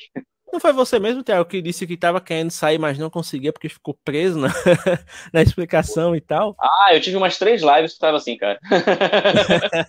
não consegui. Eu preciso sair, eu preciso ir ali e tal, mas eu não consigo. O conteúdo tá muito bom. Rapaz, tá... cara, eu tava assim, eu tava. Cara, meu Deus, sabe? Eu tava assim, ai, manda mais informação, vai, gente, manda isso. Vem. Ó, a, Fátima, a, Fátima, perguntando aqui, teve almoço? Como eu disse pro Thiago, a gente comeu nos bastidores aqui na frente da tela. Né? O, Thiago, o Thiago comeu literalmente na tela, ele ficou sem sair. É porque toda vez que, começar, que eu começava a comer, ela tava perto de. Eu não tinha o time, eu não tinha o time. Aí quando, eu, quando eu encaixei o time, eu falei, ok, vai ser isso aqui. Aí o James falou, vamos adiantar a nossa, a nossa participação, que aí depois a gente coloca isso e tal. Eu falei, pô, velho, tô comendo, bora. Caldinho de Mocotó. Ficou o clima da live, velho. O clima das nossas lives de Ah, velho, mas eu, eu tô sempre bebendo durante live, comendo durante live, não é novidade nenhuma, tá comendo ou bebendo durante a live. Pois é, bom que a galera já sabe que pode ficar à vontade. É, obviamente, né, gente? Eu trouxe aqui no, no documento a programação do jeito que ela foi concebida. A gente sabe que tiveram algumas mudanças ali ocasionais, mas a maneira como eu estou citando aqui não vai atrapalhar né, o entendimento. Então, dando prosseguimento, a gente teve uma das palestras também que foi muito legal no quesito prático, né? Que foi a do Marcelo Tesser da Album, falando sobre multiplicar o seu faturamento com vendas de fotos e mostrando né, a ferramenta Album Proof, que fez muita gente abrir os olhos para possibilidades aí de, de, trabalhos no futuro, né? Ele mostrou de maneira prática com uma ferramenta da própria Album como um fotógrafo pode fazer para potencializar os seus ganhos com foto de, de pacotes, né? De, de venda. E de eu me inscrevi durante a live. Olha aí, muito bacana. E ele, inclusive, depois mandou também uma oportunidade que eu espero que todos vocês tenham recebido no e-mail, mesmo que não seja o momento né, de assinar, porque ainda não, a gente sabe que nem todos aqui presentes são profissionais da fotografia. Mas o fato de ter uma abertura de uma empresa grande, né, que é nossa parceira, pô, a gente é parceiro da Album, velho. Já pensou algum dia uma grafando chegar num patamar desse? A gente nunca pensou, mas chegou. Então, assim, eles trouxeram um, uma condição muito legal, né, para todo mundo que participou do evento. O TCE mesmo foi muito solícito desde o momento do convite, perguntando o que é que podia, o que é que podia ser feito, que tipo de conteúdo ele podia apresentar que ia ser legal para a galera. Então eu expliquei o perfil de quem estava presente. Aí ele pensou, não, vamos trazer então uma oportunidade para essa galera fazer dinheiro, que ainda no 2022 é né? Ano novo é sempre ano de resolução, ano de encarar novos desafios. Então, para quem está querendo profissionalizar, já vai ser o empurrão necessário para que essa galera possa encarar pelo menos como um teste, né, para validar. Porque, querendo ou não, como ele mostrou lá, né, o álbum Proof é uma das poucas ferramentas que você tem um ciclo de vendas completo ali numa etapa. Né? O cliente seleciona, o cliente valida o pagamento e o fotógrafo já recebe ali a demanda, depois é só trabalhar nos arquivos finais para entregar. Então, assim, uma mão na roda. E outra, né, extremamente, extremamente acessível, né, por isso que que a gente nem, nem falou, focou tanto no preço, mas, cara, duas fotos desde que você vende no mês, você já pagou a ferramenta. Isso no plano mais básico, né? Fora que dá é, para começar gratuito. Eu uso, ela gratu... eu uso ela gratuita, então eu já sei do potencial dela. Mas para quem tem, ma... quem tem mais volume, o plano mais básico de 5 mil fotos já dá muita liga, né? Já dá muito, é, muita possibilidade ali de explorar. Então, para a gente dar prosseguimento, tivemos aí uma das palestras que a galera gostou bastante também, a da Estela, porque a Estela fez o seguinte: ela pegou a câmera dela e minou assim, ó, no meio da apresentação, com direito a musiquinha e tudo, né? Então, foi uma coisa bem, bem bacana, foi uma das palestras mais. O carisma dela foi, foi, assim, gigantesco o carisma dela, impressionante. É, muito carismática, trouxe uma palestra muito legal, falando né, das possibilidades de trabalho uma fotografia mobile falando do método dela, né, que ela vai implementar e que ela vai disponibilizar para as pessoas em breve. Então, assim, foi uma, uma palestra muito divertida, muito leve e que mostrou uma faceta né, da mobigrafia que muita gente que está de fora pensa assim: ah, velho, se eu for trabalhar com fotografia, eu vou perder a magia, não vou conseguir mais ter tanto prazer em fotografar. E com a palestra dela, ela mostrou que dá para você passar pelos desafios, dá para você passar pelos perrengues burocráticos que acabam existindo e que trazem né, um, um, benefício imediato, que é o benefício da satisfação, de você ver um trabalho bom sendo realizado e de você querer dar prosseguimento a ele, de você querer evoluir cada vez mais, não apenas o seu trabalho comercial, mas também evoluir como um artista, porque nenhum fotógrafo deixa de ser artista, mesmo trabalhando, às vezes, para atender demandas específicas. Exatamente, exatamente. Foi, e aqui, pessoal, uma surpresa, só porque a gente ia comentar a palestra dele agora. Olha quem apareceu aqui. Senhor Cláudio. Chegou na hora certa, rapaz. Seja bem-vindo. E aí, pessoal, como é que tá, Thiago? E aí, James, beleza? Beleza, é bom ter você ao vivo agora, cara. Olha aí, pois é, né, cara? Não pude estar ao vivo aquele dia. Mas estava acompanhando sempre que podia, eu estava eu, eu tava num evento ali que eu tinha que participar, enfim, eu dava uma olhadinha para ver como é que tava a audiência de vocês, a galera que tava falando ali. Tava bem legal o evento, cara. cara Parabéns aí é pela execução. Comentei com o James assim, cara, não é fácil puxar um, um evento de ficar o tempo, não só pela organização, mas ainda ficarem de host o dia inteiro puxando galera. Pô, vocês estão de parabéns, cara. Cara, valeu. Eu até comentei mais cedo, né? Com, na abertura da live eu comentei dos feedbacks que eu recebi, comentei inclusive o seu, né? E aí a gente, pô, a gente tá há quatro anos, faz... o Thiago mencionou, a gente tá há quatro anos fazendo live sem roteiro. O que é que seria um evento de 12 horas aí pra puxar a galera? Dia. Ah, é boa, tudo, boa. tudo na malemolência, tudo na, tá no carisma. Ah, mas 12 horas não é, não é, fácil de conduzir, mas, pô, a gente bota, bota uns três energéticos pra dentro, jogamos o um cafezinho pra dentro, tudo certo, bora. Ah, muito legal, cara. E pô, assim, as palestras, a, a sua palestras entregando o né? assunto legal, né, cara? Tava muito legal. Ah. Aproveitando a sua presença aqui, inclusive falar da sua palestra, que eu acho que foi a palestra que teve o nome mais longo, né? A pessoa olhou assim pensou, meu Deus, é um TCC, é uma tese de mestrado. Porque é assim, né? Ficou bem, bem formal, né? O Brand Voice é. na tela, fotografia em redes sociais como extensão da linguagem das marcas. E, e tipo, Inclusive, confissão, confissão foi uma das telas que você dividiu, é, jogou na tela aí, compartilhou, que eu printei e deixei no WhatsApp do James para depois eu utilizar. ah, boa, legal. O Thiago bebeu da fonte que foi uma, e, e tipo, uma das palestras também que a gente teve um dos feedbacks mais positivos, né? É, como você questionou lá, inclusive no privado, né? A gente teve que fazer algumas mudanças. A sua palestra estava prevista para a parte da tarde, mas aí por conta né, do, do, do ritmo lá que foi acontecendo, alguns atrasos ocasionais que a gente teve, a gente acabou jogando para a noite, né? Então, tipo, a, a, a gente pede até desculpas para a galera que foi pelo Cláudio, se programou para aquele horário e não viu e achou que não teve. Mas a gente aproveitou, como já era um material que estava gravado e, e, o Cláudio é um parceiraço nosso, eu pensei, pô, o Cláudio não vai se importar se a gente usar o momento dele para poder manter o ritmo do evento aqui. Então a gente pegou algumas palestras da noite, que inclusive era uma contribuição minha do Thiago, que era comentando os destaques do ano né, no, no canal. A gente jogou para meio-dia, fez uns ajustes e, graças a Deus, o evento correu dentro da normalidade. A gente conseguiu colocar todo mundo sem deixar ninguém de fora. Inclusive o último convidado que teve um perrengue para resolver lá, mas que conseguiu. o, o, último convidado fez a live dele do carro, velho. Ele parou no estacionamento, botou o celular e bateu um, uma, uns 35 minutos de papo com a gente. Então, assim, foi um negócio foi bem louco. Mas, mas, a sua palestra, Cláudia, ela foi muito rica de verdade, velho. Ela foi. trouxe uma visão, assim, de, de, de marketing, de, de aquisição, que a galera muitas vezes desconhece. Tanto que até o, o, outro palestrante, que foi o Paulo Tenório do Tracto, ele usou a sua palestra como. alguns slides da sua palestra como base, principalmente a parte de funil, né? Porque ele estava falando lá da, da questão de, de, de design e negócios, e ele Sim. falou, né, que muitas vezes o profissional criativo, quando ele vai empreender, ele tem que matar o lado criativo dele, ele tem que se tornar um profissional mais é. É, focado ali em métricas, tem que deixar o ranço lá de, de número de lado e focar em planilha e tudo mais. E aí ele falou, é. pô, o Cláudio aqui, ó, apresentou a palestra agora, tinha lá um funil. Você olha o funil gráfico, bonitinho, tudo, mas aquilo ali vai se transformar num número, numa tabela que você vai ter que mensurar, vai ter que fazer cálculo para ver o que está acontecendo, o que está deixando de entrar, o que está o que tá sendo perdido ali no meio do caminho.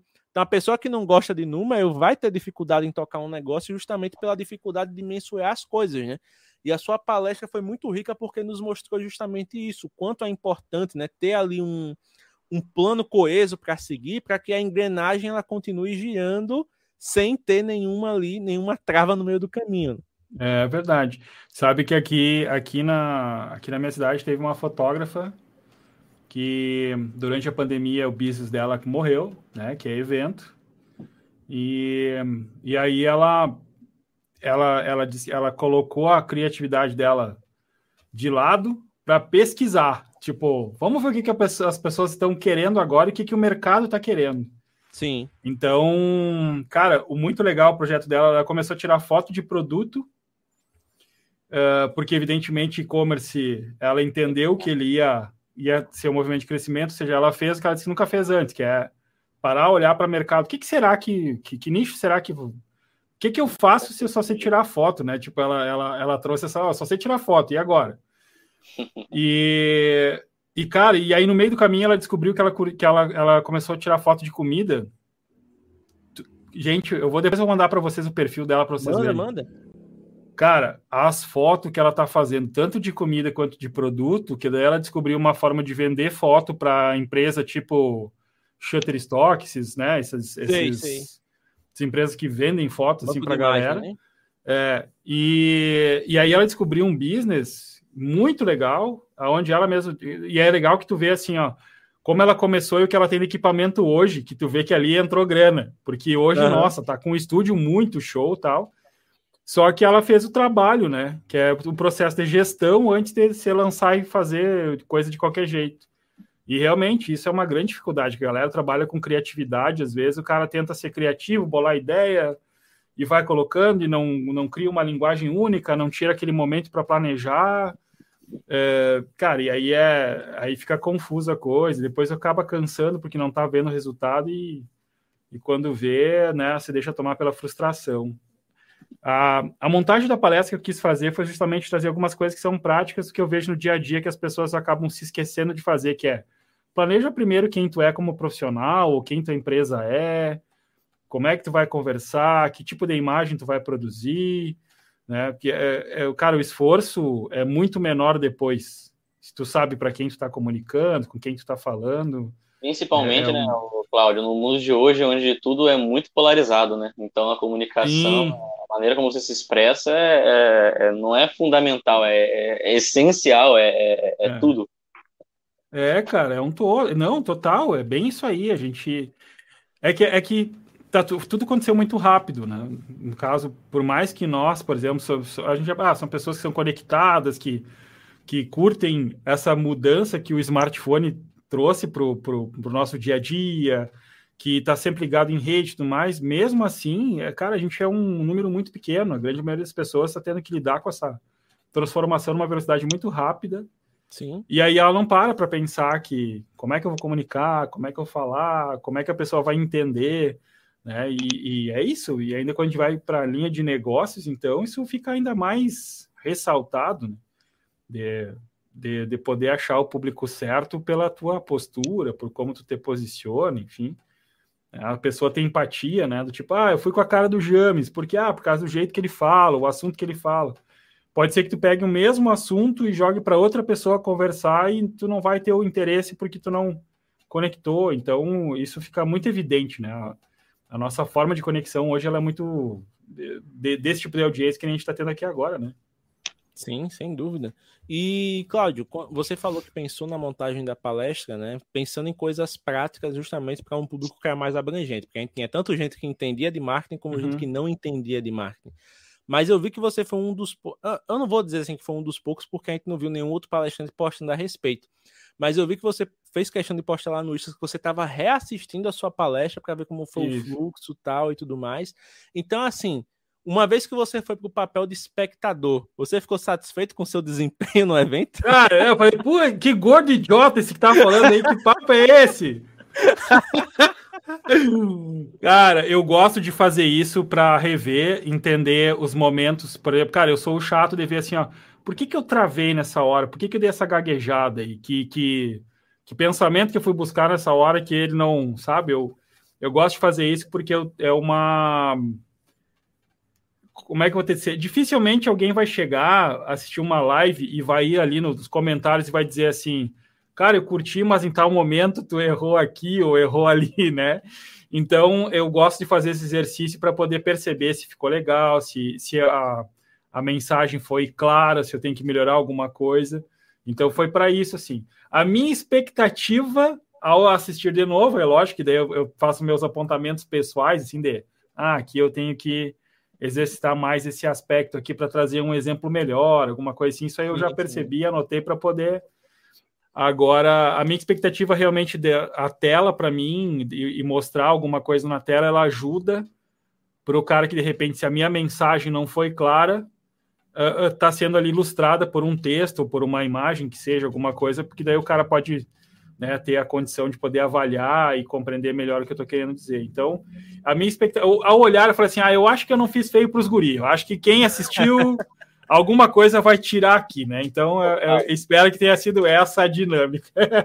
Cláudio, você, cara, se tiver alguma dúvida ainda a respeito, eu só vou reforçar uma coisa que eu falei antes de você entrar ao vivo com a gente as lives do Mob Grafando nesse dia foram tão interligadas, mesmo que em aspectos tão diferentes, que, cara, uma live era falada, né, comentada por outro palestrante lá na frente, a palestra de um era comentada por outro. Cara, se você tem dúvidas ainda sobre o que você apresentou, a sua, a sua palestra foi comentada pelo CEO da Tract. Ah, tamo bem, tamo bem. tamo bem, legal. Comentada como Foi referência. Ah, isso é legal. Se tá com dúvida é. sobre o que você apresentou, tá aí. Tamo é. bem. Como é que eu vou fazer um corte agora desse teu comentário aqui? Vou publicar nas redes. Publica, marca ele e qualquer coisa é. o cafezinho lá. O, o Paulo é gente boa demais. Eu acho que rola Paulo é gente boa demais. Se, se, se conectar direitinho. Mas aproveitando, viu, Cláudio? Aproveitando sua presença, a gente vai continuar aqui com a. Claro, velho, não, não quero atrapalhar nada. Você como, você, como marqueteiro, pode colaborar no momento que achar conveniente. Você é de, você é de casa já.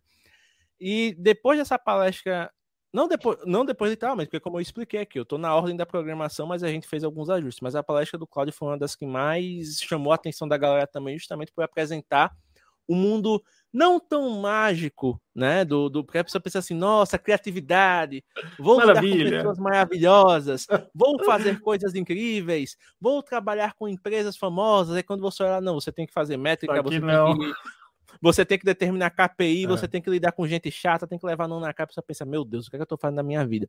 Mas o Cláudio deu ali uma, uma aula muito legal, que dava para estruturar muita coisa, e eu aposto que tem muita gente que vai, além do Tiago, né? Porque o Tiago fez questão de printar lá, tem muita gente que vai botar em prática aqueles ensinamentos.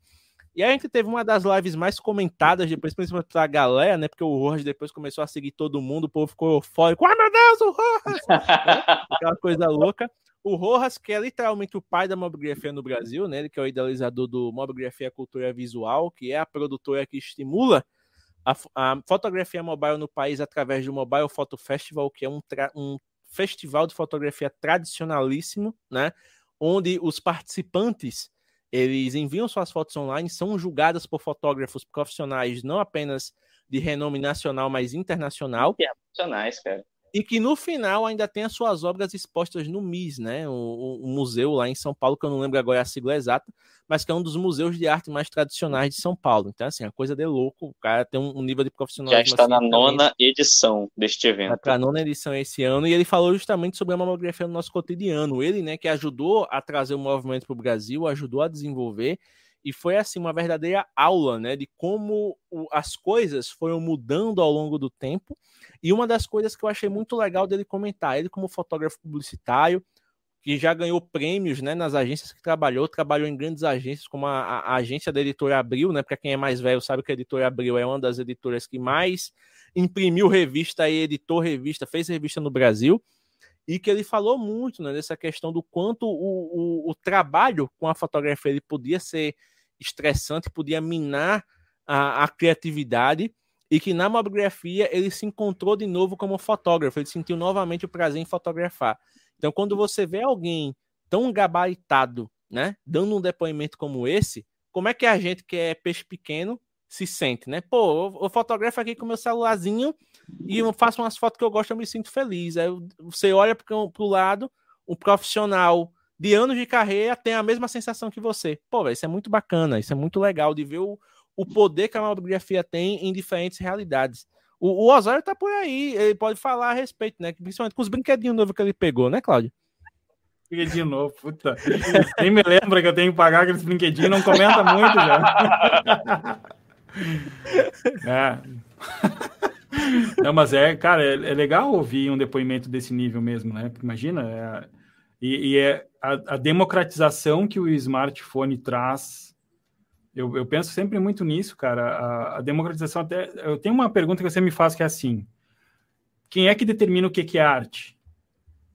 Quem é que definiu o que, que é arte, assim? Porque às vezes tu vê umas coisas, cara, sabe esses caras que fazem esses quadros na rua com spray e tal? Sim. Cara, eu acho aquilo para mim animal, cara. Se eu pegar um spray, eu não consigo fazer aquilo ali de jeito nenhum. Pois é. E aí tu vai, e aí tu puxa isso para a possibilidade de fotografar com o smartphone e tu e tu vê o que tu consegue fazer, é, tipo, quem é que define, né? Porque o que bate muito é o sentimento que tu tem na hora de conseguir fazer uma uma foto mais legal. Tu vai, ah, consegui, consegui tirar uma foto com que aparece o raio entre as nuvens. Esses dias eu achei o máximo isso, eu tava me achando o fotógrafo. Tirei uma foto do céu ali entre as nuvens, estava aqueles raios, uns raios uh, brancos, assim, bonitos. Eu falei, cara, que troço legal. E é uma coisa que a, a, a, fotografia te permite hoje, né? Coisa que antes não, não conseguiria. Então é. Democratização. É né? isso, cara. É uma sensação legal, cara. E para quem tem dúvidas do tamanho do Rojas, é, a gente teve ao longo da, da, da, do evento vários palestrantes que a galera ficou eufórica nos comentários. Nossa, não acredito que, que eu estou vendo uma palestra desse cara. O Rojas foi o cara que outros palestrantes estavam comentando. Nossa, não acredito que eu estou no evento, no mesmo evento que o Rojas. Então, tipo assim, é o tamanho desse cara. Que referenciou né, o trabalho do Rojas no surgimento da mamografia, de repente o cara tava lá falando e tudo mais. Meu Deus, eu tô no mesmo evento que o cara. Então, assim, foi uma experiência muito legal. Sim, sim. Então, assim, quem, só quem tá com dúvida sobre o tamanho do Rojas, essa é a importância que ele tem para a mamografia aqui no país. Pois é. E logo em, em, seguida a gente teve uma palestra que foi muito bacana, porque teve muito mamografista que se identificou né, com a questão da trajetória e foi a da Camila, queridíssima Camila, também um carisma sem igual, super divertida, e que falou sobre o olhar desenvolvido através da mamografia. Né? Ela falou o quanto a mamografia ajudou ela na sua trajetória como fotógrafo profissional. Ela que é uma fotógrafa especializada em família, né, que faz muito foto de gestante, foto de criança, foto de eventos, né, que envolvem famílias e tudo mais. Ela falou muito do quanto praticar, né, do quanto sair pela cidade, explorando, treinando o olhar, fotografando coisas que chamavam a atenção. Com o celular, do... ajudou ela a trabalhar melhor com a câmera, né? Então é uma coisa que muita gente acabou se identificando, né? Acabou trazendo é, uma sensação de caramba, ela conseguiu, eu posso conseguir também. Né? E foi uma palestra que foi muito pé no chão ali, porque ela foi muito honesta, foi muito sincera com a, a o papel né, da, da, fotografia na vida dela, ela contou um pouco da trajetória. Ela ganhou uma câmera do irmão, né, logo a princípio, para poder fazer fotos da família, mas que ela não se interessou tanto, e só depois de alguns anos é que ela começou a, a a ver a fotografia de uma maneira diferente, começou a estudar, né, para justamente trabalhar com essa arte. Então foi muito bacana porque mostrou que nem sempre é aquela. Porque tem muita gente que acha assim: ah, nossa, eu virei fotógrafo profissional porque eu, eu sempre fui fotógrafo na família, meu pai era fotógrafo, não sei quem tinha estúdio. Não, a gente vê que existem diversos backgrounds e que muitas vezes a pessoa que parece que não tem nada a ver com aquilo, uma hora acaba se encontrando e desenvolve um trabalho muito bacana. Né? Então isso também é muito legal de ver que existem muitas nuances, muitas coisas que podem ajudar você a encontrar o seu caminho. Exatamente, exatamente. Foi uma live muito maneira, um bate-papo muito descontraído também, né? Então, foi, aquela, foi uma daquelas lives que a gente falou, né? Que quando a gente piscou já estava terminando. Pois é, falando em piscou já estava terminando, teve também a da Carline, né, que começou na começou engraçada porque teve problemas técnicos, né? E o engraçado foi porque ela estava no mesmo lugar da Camila, então ela só fez mudar de lugar com a Camila e continuou a live praticamente.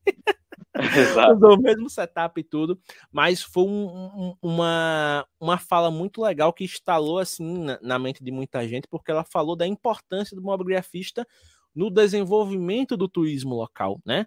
O, o Cláudio, que está aqui, que é um profissional do marketing, ele sabe o quanto hoje as próprias cidades né, e as empresas do, do, do segmento turístico elas estão investindo no que a gente chama no marketing de conteúdo instagramável ou seja, né, aqueles locais que são pensados justamente para que as pessoas façam fotos ali e publiquem na internet. É, não sei se você viu, Cláudio, mas agora em Maceió, na capital aqui do estado, os caras meteram uma cadeia de praia gigante na orla. Uhum. Uma cadeia de praia, só que gigante, a galera sobe e fica pequenininha lá, pequenininha, pequenininha ali, tira foto. E, tipo, eles estavam publicando que só nessa primeira semana de implementação, o termo cadeia gigante de praia em Maceió subiu 600% no Google, né? Então mostra que, tipo, a galera viu aquele negócio e saiu pesquisando para entender do que se tratava. E muitos mobigrafistas hoje, mesmo que não sejam profissionais, não trabalhem com ensaios, produtos nem nada, mas só o fato de você pegar a sua câmera e mostrar o melhor da sua cidade aumenta o potencial de outras pessoas encontrarem essas fotos e quererem visitar a sua cidade. Isso acaba sendo benéfico para todo o sistema ali de empreendimentos que são ligados ao turismo, não apenas os meios de hospedagem, mas também restaurantes, é, como é que diz, centrais de passeio, lojas de artesanato, entre muitos outros estabelecimentos, né? Tanto que o Tiago e outros colegas aqui na live fizeram questão de dizer, por exemplo, eu morro de vontade de conhecer Penedo do tanto de foto que o James posta. Inclusive, venham porque serão muito bem-vindos mas é um, um, um dos poderes que a hemografia dá a você, despertar o interesse nas, das pessoas naquilo que é faz parte do seu cotidiano, que às vezes muita gente nem dá valor. Exatamente. inclusive, inclusive, quem sabe o Mob Summit 2023 não vai ter localmente os dois, os dois administradores juntos. Aí seria bacana. Olha aí, ó. Hein, ó, eu tenho que. Bacana. Tomara, hein? É isso. Depois tem que fazer o, o tour no sul também, visitar, sabe, visitar o Zé Júnior em Maringá, visitar o Osório aí em Stamaí. Aí vai fazer o, o mob, é, mob, é, mob grafando, é, como é, on the road. É, é, o Mob Summit on Mob the Road. Summit on the Road. A gente vai para essa região aí em outubro, se encontra todo mundo em Blumenau e faz o Mob Summit Fest.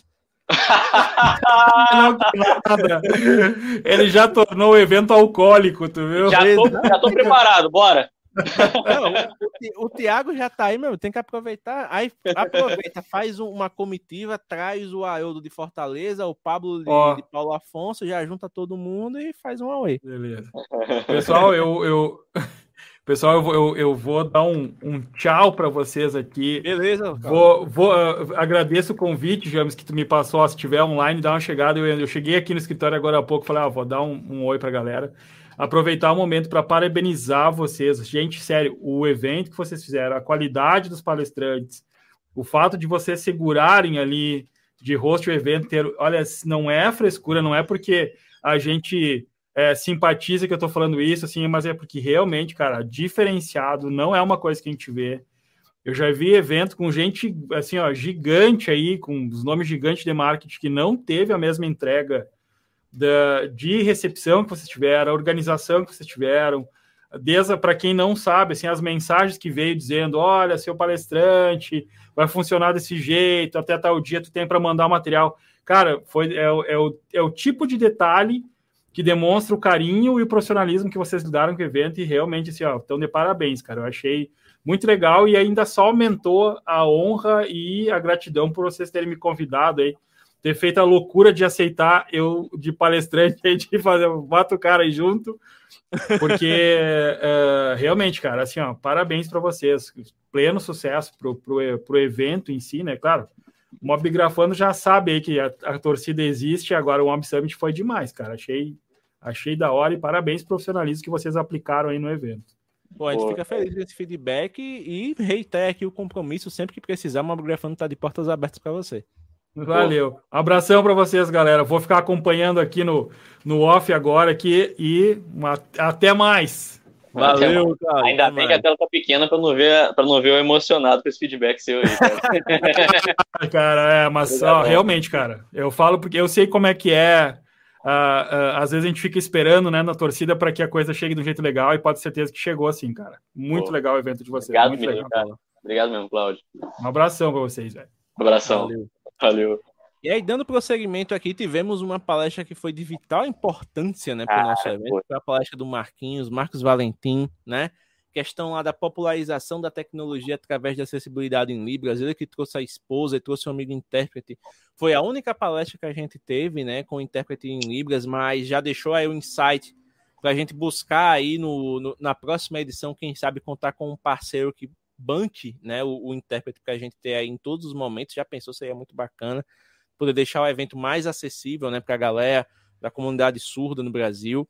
E foi uma, foi uma fala muito legal, porque a gente viu alguém né, que é super dedicado, alguém que tem um trabalho que é de vital importância, né, que se comunica com uma galera que geralmente acaba, infelizmente, ficando de lado quando se trata do quesito de acessibilidade de conteúdo e que mostrou que muito do que a gente faz ele pode melhorar e muito, né? Principalmente nesse aspecto. Muitas vezes a gente faz um negócio, não, isso aqui já está acessível para caramba, todo mundo vai entender. E a gente esquece que tem muita gente que é incapaz de entender porque a gente não teve o cuidado de deixar, né? Justamente ele adaptado para a realidade daquela pessoa. Então, Marcos, meu agradecimento de coração por você ter topado participar, por ter trazido essa dinâmica e mostrar para a gente o quanto é importante, né? Ter essa visão de que a acessibilidade sim é importante, que todo mundo merece. Sim, e essa foi uma das lives que eu falei que virou um chavinha também. Pois é, né? Eu já tenho cuidado de, pelo menos dos meus stories, sempre tentar deixar tudo, né, legendado ao máximo, mas a gente sabe que tem gente que mesmo ali com contexto, como ele mencionou, né, as pessoas a, da comunidade surda elas não têm o letramento, né, elas não são alfabetizadas no, no português, às vezes elas só vão ter justamente o, o acesso em Libras. Então é bem importante também pensar em como introduzir esses conteúdos para que realmente tudo fique mais acessível. Exatamente. E logo na sequência a gente teve uma palestra também que foi muito legal, né? Não apenas pelo ah, gabarito do, do palestrante, mas pelo tema, né? Que deixou o Thiago assim com as orelhas em pé com algumas possibilidades, que foi justamente Paulo Del Valle falando sobre o futuro da fotografia mobile, né? Sensores gigantes, inteligência artificial, fotografia computacional e diversas possibilidades que as fabricantes estão investindo aí para deixar a fotografia mais fácil, mais acessível e mais turbinada. Então, assim, foi uma live que fez a gente viajar realmente nos pensamentos, pensar no que a, as grandes fabricantes podem aprontar aí para os próximos dois, três anos ou até menos, né? A gente vê que os lançamentos estão em, em ritmo cada vez mais acelerado e a cada lançamento as empresas vão tentando trazer cada vez mais tecnologia embarcada nos seus aparelhos para chamar a atenção dos consumidores. Né? Então foi um papo muito bacana e que fez a gente refletir muito a respeito dessa questão. Sim, com certeza. E, a, e além disso, James, além disso, ainda o que, que tivemos na live do, do, do, do Paulo? Tivemos, tivemos cupom de desconto exclusivo para a comunidade, velho. O cara deu 100 reais de desconto no curso para quem estava participando do evento, bicho. Na moral, foi, foi um presentaço, né? Para quem tava, para quem, quem se inscreveu um curso completíssimo, né? Não apenas a parte de, de, de, fotografia em si, mas a parte de edição também de fotos com o smartphone abordada. Então, é, é um, uma oportunidade muito legal de você desenvolver o seu trabalho aprendendo com quem entende, né? Porque o Paulo desenvolveu a sua carreira em torno da fotografia mobile, do Instagram. Então, esse curso que ele fez é o, o, o como é que diz? É o ápice ali do conhecimento dele empregado em algo que pode ajudar outras pessoas. Então, foi um, um, uma experiência muito bacana de tê-lo no nosso evento, de ter essa oportunidade oferecida para a nossa comunidade. Perfeito. E depois tivemos aí a parça, minha querida Manaia Carvalho, falando sobre networking, né? A importância do manda networking para gerar oportunidades, manda chuva, exatamente. Foi uma live muito legal porque mostrou para a galera o quanto é importante né, se comunicar, se relacionar com outras pessoas, Sim. o quanto isso pode abrir portas, pode gerar oportunidades de trabalho, oportunidades de colaboração. Também reiterou né, o que foi feito no Mob Summit, porque o Mob Summit aconteceu do jeito que aconteceu por puro networking, né, por pura é, execução dessa arte, digamos assim, porque você ter um bom networking é uma arte, né? A gente viu lá na palestra que nem sempre a, toda tentativa de networking será próspera, nem toda tentativa será frutífera, nem sempre você vai conhecer pessoas que vão colaborar contigo, muitas vezes elas vão ou te sabotar ou te atrasar de alguma forma. Então, assim, foi uma experiência muito bacana e quem estava lá se divertiu muito, porque Manael é uma figuraça. Sim, foi uma live muito enriquecedora também, foi muita experiência bacana, né? Bacanas e, e algumas que não foram tão bacanas para a gente ver como funciona esse mundo do network. Pois é. Dando prosseguimento, tivemos aqui uma das palestras mais legais que a gente teve, não por conta do tema, porque o tema foi muito legal, mas também por causa do gabarito, né? Porque a gente teve nada mais, nada menos que Bernardo Chianca, o gerente de, de comunidades aí da, da Realme Brasil. Então, olha só, tivemos uma fabricante de smartphones presente no nosso evento aí, comunidade pequena, mas já abrindo portas aí, quem sabe. E ele falou justamente do, da estratégia da Realme para né, construir comunidades ao redor do mundo, e principalmente o foco no Brasil. E para quem está pensando né, em ter uma comunidade, tipo, nossa, eu tenho um trabalho bacana, eu sou influencer, vou criar uma comunidade. Viu que criar uma comunidade dá trabalho, né, Tiago? Criar dá trabalho. E gerir a comunidade, né? Fazer essa gestão da comunidade mais ainda. Pois é, trabalho gigantesco. Então foi muito bacana ver como o Bernardo, né, junto da Realme, trabalha essa questão e de ver, né, como é que eles fizeram, tipo, ah, determinar o público que vai ser abordado, quais são os canais que eles vão interagir, como é que a gente vai entregar é, algo de valor para essas pessoas. Então é toda uma série de fatores que tem que ser considerado para que a estratégia ela tenha sucesso. Exatamente. Inclusive agradecer aí, né, a, a Realme mais uma vez por ter autorizado o Bernardo estar tá trocando essa ideia com a gente, porque se ele estava lá, né, foi porque a, a empresa autorizou. Então, Exatamente. mais uma vez, Realmir, muito obrigado. E aí tivemos também o retorno do nosso querido Machado Júnior aqui para a comunidade, dessa vez como palestrante, falando sobre vídeos criativos com seu smartphone. Ele que compartilhou seu background, né, sua vivência, desde um, um entusiasta do vídeo com smartphone até hoje o trabalho dele como filmmaker, inclusive já levando a namorada patroa para o lado criativo da força, ela que confessou lá que está também querendo se envolver com fotografia, com vídeo, graças a ele. Então foi uma live muito bacana, uma das mais leves que a gente teve também, um papo super descontraído, Machado super carismático, gente boa. Fala a verdade. Se o Machado dá risada, não dá vontade de abraçar? Pois é, cara, não, não tem como não se contagiar com a risada daquele homem. Né? Então, assim, é, é, é, é bem-estar puro, é divertimento puro. E foi muito bacana, né? Porque ele mostrou algumas coisas que devem ser consideradas não é de criar um bom vídeo, né? A questão da composição, a questão do, dos cuidados com o equipamento, a questão da colorização, que é feita depois, né, na pós-produção e tudo mais, algumas ferramentas que poderiam ser usadas, né, como alguns aplicativos, o CapCut, o InShot. Então, assim, uma palestra de altíssimo nível e que mostrou para a galera que é possível fazer muita coisa boa com vídeo usando o smartphone. Né? Então é, é o melhor dos dois mundos, é a teoria com prática e de maneira divertida. Exatamente, exatamente. E na sequência dele tivemos quem? Pablito, diretamente de Paulo Afonso, falando sobre eventos e convenções da comunidade Geek Gamer e Otaku. Né? Ele que é idealizador de um dos maiores eventos, se não o maior evento da área na região dele, que é o Energizacon. E foi muito bacana, porque a gente falou de Pokémon, falou de Yu-Gi-Oh!, falou de jogo de Super Nintendo, falou de, de comunidade. Então, assim, foi um papo muito bacana, porque mostrou muitas facetas desse mundo nerd que muita gente acaba ignorando, né? Sobrou até para o Miranha, né, Tiago? pois é, pois é. Cara, mas aí é, é, é incrível, né, cara? Como a, a, a comunidade da, da mobografia ela abrange tantas facetas diferentes, né, cara? E a gente consegue ter um espaço para falar sobre isso também no evento de fotografia, de mobografia. Então é, é, é incrível, cara. Exatamente. Depois a gente teve o nosso querido João Leite, né? Que foi o, o, que o Thiago fez a pegadinha aí da piadinha da porta dos fundos. a gente teve aí o João falando sobre storytelling, cara. Que palestra gostosa de ver, cara. João ele arrasou lá na, na escolha, né, dos temas a serem trabalhados, na condução, né, de como o storytelling ele pode é, contribuir para que você conte uma história com as suas fotos.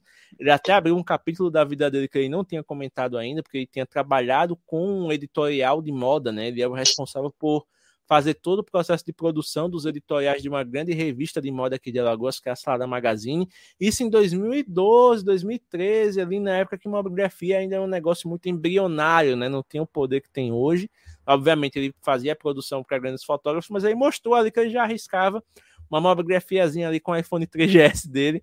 Então, assim, é algo muito bacana de ver que mostrou realmente um, um, um campo de visão bem amplo, né? Porque dificilmente a gente tem é, contatos com profissionais que trabalham no mundo da moda, né? No mundo dos grandes editoriais, porque a gente sabe que o, os editoriais de revistas são eventos, né? Literalmente, então acaba tendo um, um nível de produção excepcional. Isso, exatamente. E só uma confissão rápida aqui, James, só que você já sabia que eu, que eu, que eu vejo essa área da moda com, com um olhar muito é, curioso, interessado, né, em de repente experimentar algumas coisas nessa área. Eu acho Network, que... Networking com estilista, meu amigo. Vai fundo aí que tu é, desenvolve um, uns projetos legais. Sim, sim, eu acho interessante. E aí, chegando na nossa fase final aqui, né? Do, foi a noite do, do Mobigrafando, a gente teve nosso queridíssimo, o Delícia da fotografia, Andrei Lanri, falando sobre a evolução da fotografia mobile do amador profissional, mas não apenas falando, mas mostrando. Que ele literalmente live. deu uma aula de fotografia de estúdio com smartphone. Ele montou uma mesa, ensinou técnica lá para deixar a garrafa de cerveja com aspecto né, molhado, geladinho. Fez, montou um fundo com três luzes, posicionou o celular, o nosso querido Zenfone 6 da massa, fez algumas fotos assim excepcionais. Troca de câmeras. Com troca de câmera. Foi um, uma palestra multimídia sensacional assim que deixou todo mundo que gosta de fotografia de produto pensando: meu Deus, eu preciso fazer alguma coisa agora mesmo, eu tenho que aproveitar esse embalo. Que foi um, uma senhora aula e a maneira como o, o André explicou, né, com uma didática muito simples, muito direta, muito objetiva, tanto que teve muita gente que comentou, caramba, bicho, o cara abriu um negócio aí que muita gente venderia como curso de 300 reais facinho, e foi algo muito legal. Quem viu ficou boquiaberto com o, o, nível de cuidado, o nível de detalhe, né, o nível de carinho que ele montou aquela, aquela aula, literalmente, e o quanto isso abriu a mente para possibilidades, né? O quanto as pessoas pensaram, caramba, vai dá para fazer foto de produto muito legal aqui em casa, já vou pensar nas luzes no fundo, porque é um, um setup simples, de verdade. Sim. É, James, é, é aquele lance, né? É, a gente sempre ouve, a gente sempre está falando que, pô, dá para você utilizar seu smartphone para fazer fotografias incríveis, é só você ter o, o estudo de luz, de, de, né, de conhecimento técnico, prático, só que a gente fala isso e o, o Andrei literalmente ele desmistificou isso e, e mostrou que, cara, tá aqui, ó, dá para fazer mesmo, ó. Vou te mostrar, inclusive, como. E tá aqui, na lata, como fazer. Então, cara, foi assim, espetacular. Fazendo uma analogia, né? É, o, o Mob Summit foi é, é, é aquele evento eu que gosto muito de rap, né? É comum a gente ver vários rappers fazendo um, um collab em uma música, né? Que a gente chama de cypher. E todo mundo mandando bem, você já fica assim, nossa, essa música tá incrível. Só que de repente vem aquele cara lá no meio da música e cada linha dele você fica, meu Deus, meu Deus, meu Deus, no desperdício mais linha fala. Mano, o Andrei chegou falando isso. Se ele tivesse com o microfone, ele fazia o verso dele e dropava o microfone assim, ó. Falei. Exatamente. Foi espetacular, foi. Andrei. Sensacional. Show, show de bola de verdade. Aí depois tivemos o nosso querido Alex Duvier, uma enciclopédia humana da mamografia. Cara, que aula sensacional. Ele falou de fluxo de trabalho, ele falou de coisas que muita gente nunca tinha ouvido falar na vida, no quesito Sim. de organização de material, né, de construção ali de, de um fluxo realmente para que você possa classificar suas fotos, editar, compartilhar. E não apenas isso, a, ele mostrou também um pouco do seu método de composição e ainda no final disponibilizou lá no grupo do Mobigrafando todas as aulas que ele montou. Então, assim, cara de coração enorme, muito querido, é muito apaixonado por uma biografia e que não mede esforços para compartilhar aquilo que ele sabe com quem quer né, e com quem precisa. Então, Duvier, de verdade, cara, muito obrigado por ter participado desse evento, por ter mostrado um pouco do seu da, da sua visão de fotografia, porque só daquela aula a gente sabe que a sua visão é enorme, é uma panorâmica assim que pega muita coisa e que a gente não tem nem noção. foi extremamente enriquecedora a, a, fala dele, cara. Foi, foi de outro mundo, realmente. Para quase finalizar, a gente teve o querido Zé Júnior falando sobre criação de conteúdo para iniciantes. Parte 2 praticamente na mesma pegada do, do Petroco pela manhã, desmistificando a, a, fotografia. Ele desmistificou a criação de conteúdo para YouTube, velho. Foi muito legal ver ele falando de maneira descontraída sobre como o YouTube pode ser cruel com quem produz conteúdo, né? E quem não tem uma estratégia para isso. E que, mesmo sendo desafiador, dá sim para criar um fluxo de trabalho legal, mas linkando até com o que o Claudio Osaia falou na palestra dele, desde que você se identifique desde o começo, que tipo de criador você vai ser, que tipo de conteúdo você vai gerar e para quem, né? Que isso é muito importante para que você tenha sucesso não apenas no YouTube, mas em qualquer plataforma. Você tem que entender como a plataforma funciona e como ela pode te ajudar a amplificar a sua mensagem. Porque foi o que a gente falou lá. É, o que a, a gente faz no YouTube, a gente não ganha dinheiro no YouTube a gente ganha dinheiro através do YouTube. E a gente ganha dinheiro através do YouTube fazendo os vídeos certos para as pessoas que buscam aquele conteúdo. Então é um negócio assim que tem que ter sempre um estudo, sempre uma estratégia para que possa se desenvolver. Exatamente. E eu, eu não posso deixar de ressaltar que nesse momento da, da, da palestra do, do José Júnior, nós estávamos com já era nove, já era oito e meia da noite, nove horas, eu nem, nem lembro mais. E eram quase nove.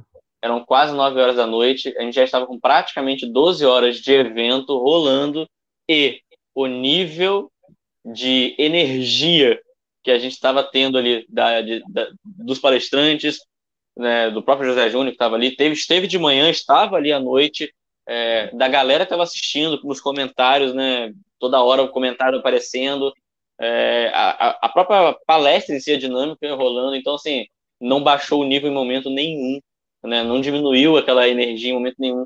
O papo estava fluido, cara, foi uma coisa de outro mundo que aconteceu e, e eu fico muito orgulhoso do que aconteceu na semana passada, James, porque foi realmente é, é para ficar assim, cara, como assim, cara? 12 horas de evento, não deu nem uma buchadazinha? Não, não deu. Pois é.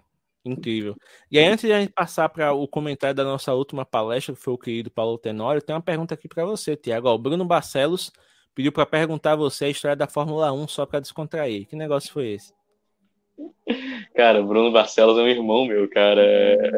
Irmão de outra mãe, assim. Cara, isso aí foi. A gente fala dos videogames aí, né? É, foi na época que a gente, né, adolescente, só estudava, não trabalhava ainda. E a gente jogando um, um Fórmula 1zinho na época do. Eu não lembro se era o Play 2 ou se já era o Xbox 360, mas a gente jogando o famoso é, split, split screen, né? Jogando tela sim, dividida e tal. E a gente fazendo a, a, aquela pistazinha famosa de, de Mônaco, né? Que, que oh, é Mônaco. Cara, e a gente fazia um campeonato mesmo de Fórmula 1. É, eu, eu, eu, eu no carro da Red Bull, se não me engano, ele não lembro se ele era companheiro de equipe ou estava em outra escuderia, enfim. Eu sei que nessa pista específica eu estava melhor do que ele, eu estava em segundo, se não me engano, brigando pela primeira colocação, e ele largou mal dos treinos, estava lá atrás. Ele foi fazer uma curva perto dos boxes, ele fez um carro rodar. Esse carro rodou exatamente na curva, você sai da curva, esse carro estava ali. E eu estava quase dando volta neles. Então, assim, ele fez o carro rodar e vindo aquele pelotão junto comigo. Quando eu virei na curva, eu bati. Foi aquele acidente que eu bati no carro, veio todo mundo batendo atrás e batendo atrás. Resultado, aquele, aquele né, engavetamento de carros da Fórmula 1 e ele que estava brigando para não ser o último, ficou só ele e o outro carro, eu acho, se eu não me engano, na, na pista. E ele, toda hora, com aquela confusão toda passando, a pista foi liberada pelos boxes. Ele vinha, passava pelos boxes, porque do lado dos boxes estava aquela confusão, passava dos lados dos boxes seguia, passava dos lados dos boxes seguia, passava dos lados dos boxes seguia. Ganhou a corrida. Aí eu fiquei, cara, foi um dos, dos, momentos mais épicos de videogame que eu já tive, assim, de, de plot twist, cara final da corrida, eu pronto para ganhar a corrida do nada. Tô de, saí da pista, ele que estava lá no final ganhou, foi risadaria, coisa de coisas que o videogame proporciona, né? coisa de louco. Brunão, e um aí, abraço. A nossa, a nossa última, a nossa última e não menos importante palestra, né, que foi o que do Paulo lá do Tracto, né, que é o CEO da Tracto, ele falou de maneira muito objetiva sobre negócios e design, né? Então foi muito bacana porque o Paulo contou um pouco da sua trajetória, né? Como é, como motion designer até o momento em que ele realmente criou a ideia do Tracto, resolveu apostar nela e ele falou de uma maneira muito legal, usando até um termo muito popular, né, das enrabadas que ele levou na vida para poder, né? Tomar vergonha na cara e não ser feito de trouxa, porque ele falou, né, do, de como o ambiente corporativo ele pode ser cruel, ele pode ser competitivo, ele pode ser muitas vezes desonesto com você, Sim. mas que ter uma ideia, né, ter um princípio a seguir, ter um, um propósito a cumprir, ter algo que você acredita para fazer, é de essencial importância. E aí, como a gente já comentou com o Claudio Osório, né, ele comentou que para um profissional criativo, ele, como profissional criativo, né, ele estava ali no topo, porque ele tinha ido para Hollywood e estava trabalhando lá, literalmente, né, no estúdio de animação, e por conta, né, de, de uma questão familiar, né, do pai, ele teve que voltar para o Brasil, voltar para Maceió, e ter que lidar com um monte de coisas que ele não não estava é, preparado para lidar, né? burocracias por conta da morte do pai, e ter que resolver muito perrengue, muito pepino e tudo mais. E aí ele viu o quanto é importante ele matar o profissional criativo ali, entre aspas, né? deixar ele ali em stand-by, adormecido, e assumir o papel do, do, como ele classificou, do homem das planilhas, né? daquela pessoa realmente focada, baseada em, em, números, em projeções, porque muita gente tem uma visão romântica né, do, do empreendedorismo. Ah, vou fazer tal coisa, vou ser um Elon Musk da vida, vou fazer foguete, vou ganhar o espaço do mar. Mas para fazer foguete ganhar espaço, tem que ter investimento, tem que ter dinheiro, tem que ter prestação de conta, tem que pagar imposto, tem que fazer um monte de coisa, né? Exato. Não é um, não é, é um mar de é, rosa. Mudar a chavinha, né, James, de apenas, se fosse no nosso caso aqui, mudar a chavinha apenas de fotógrafo para empresário. Né? Empresário, né? exatamente, né? Ah, porque muita gente assim, ah, eu sou fotógrafo, eu gosto de fotografar, eu gosto de editar, eu gosto de fazer tudo que é relativo ao processo de fotografia. Mas uma vez que você assume o papel de empreendedor, que você diz, eu vou ter um negócio de fotografia, você não é apenas o fotógrafo, você é o fotógrafo, você é o financeiro, você é o marketing, você é o recursos humanos, você é o gestor, você é o porteiro, você é o recepcionista, você é tudo da sua empresa, né? Principalmente quando você está no começo, você não tem dinheiro para contratar ninguém, então você tem que fazer tudo, né? Tem que ficar de olho na contabilidade para não passar nenhuma coisa depois a Receita Federal vir ali e dar um, pescotapa no, em você, né? Tem que fazer o mediating, porque vai trabalhar contra as empresas, tem que gerar nota fiscal, né? Tem que pagar os impostos certinho. Então, assim, é, é, são muitas coisas que têm que ser consideradas para que um negócio ele prospere, né? Sim. E a palestra do Paulo foi muito legal porque ele foi muito pé no chão, mas ao mesmo tempo sem desmotivar, né? Ele e mostrou ali que, o, que o né, caminho é árduo, mas que ele pode ser percorrido desde que você realmente se prepare para tal. Então, como a Fátima colocou aqui, ele fechou o evento com chave de ouro hum. e foi muito, muito bacana mesmo, porque ele teve até um problema ali num compromisso familiar, mas ele parou o carro onde ele estava ali, ligou o celular e passou o momento dele, falando, sei lá se é um, um, estacionamento, mas ele botou o celular ali e conversou com a gente, então foi um, uma abertura muito bacana e uma maneira muito legal, né, muito verdadeira de encerrar uma experiência tão bacana como foi a do Mob Summit. Sim, cara, e, e, eu achei assim enriquecedor porque ele não mediu a, a, palestra dele também seria uma das que facilmente coaches por aí poderiam é, fechar e vender como conteúdo, né?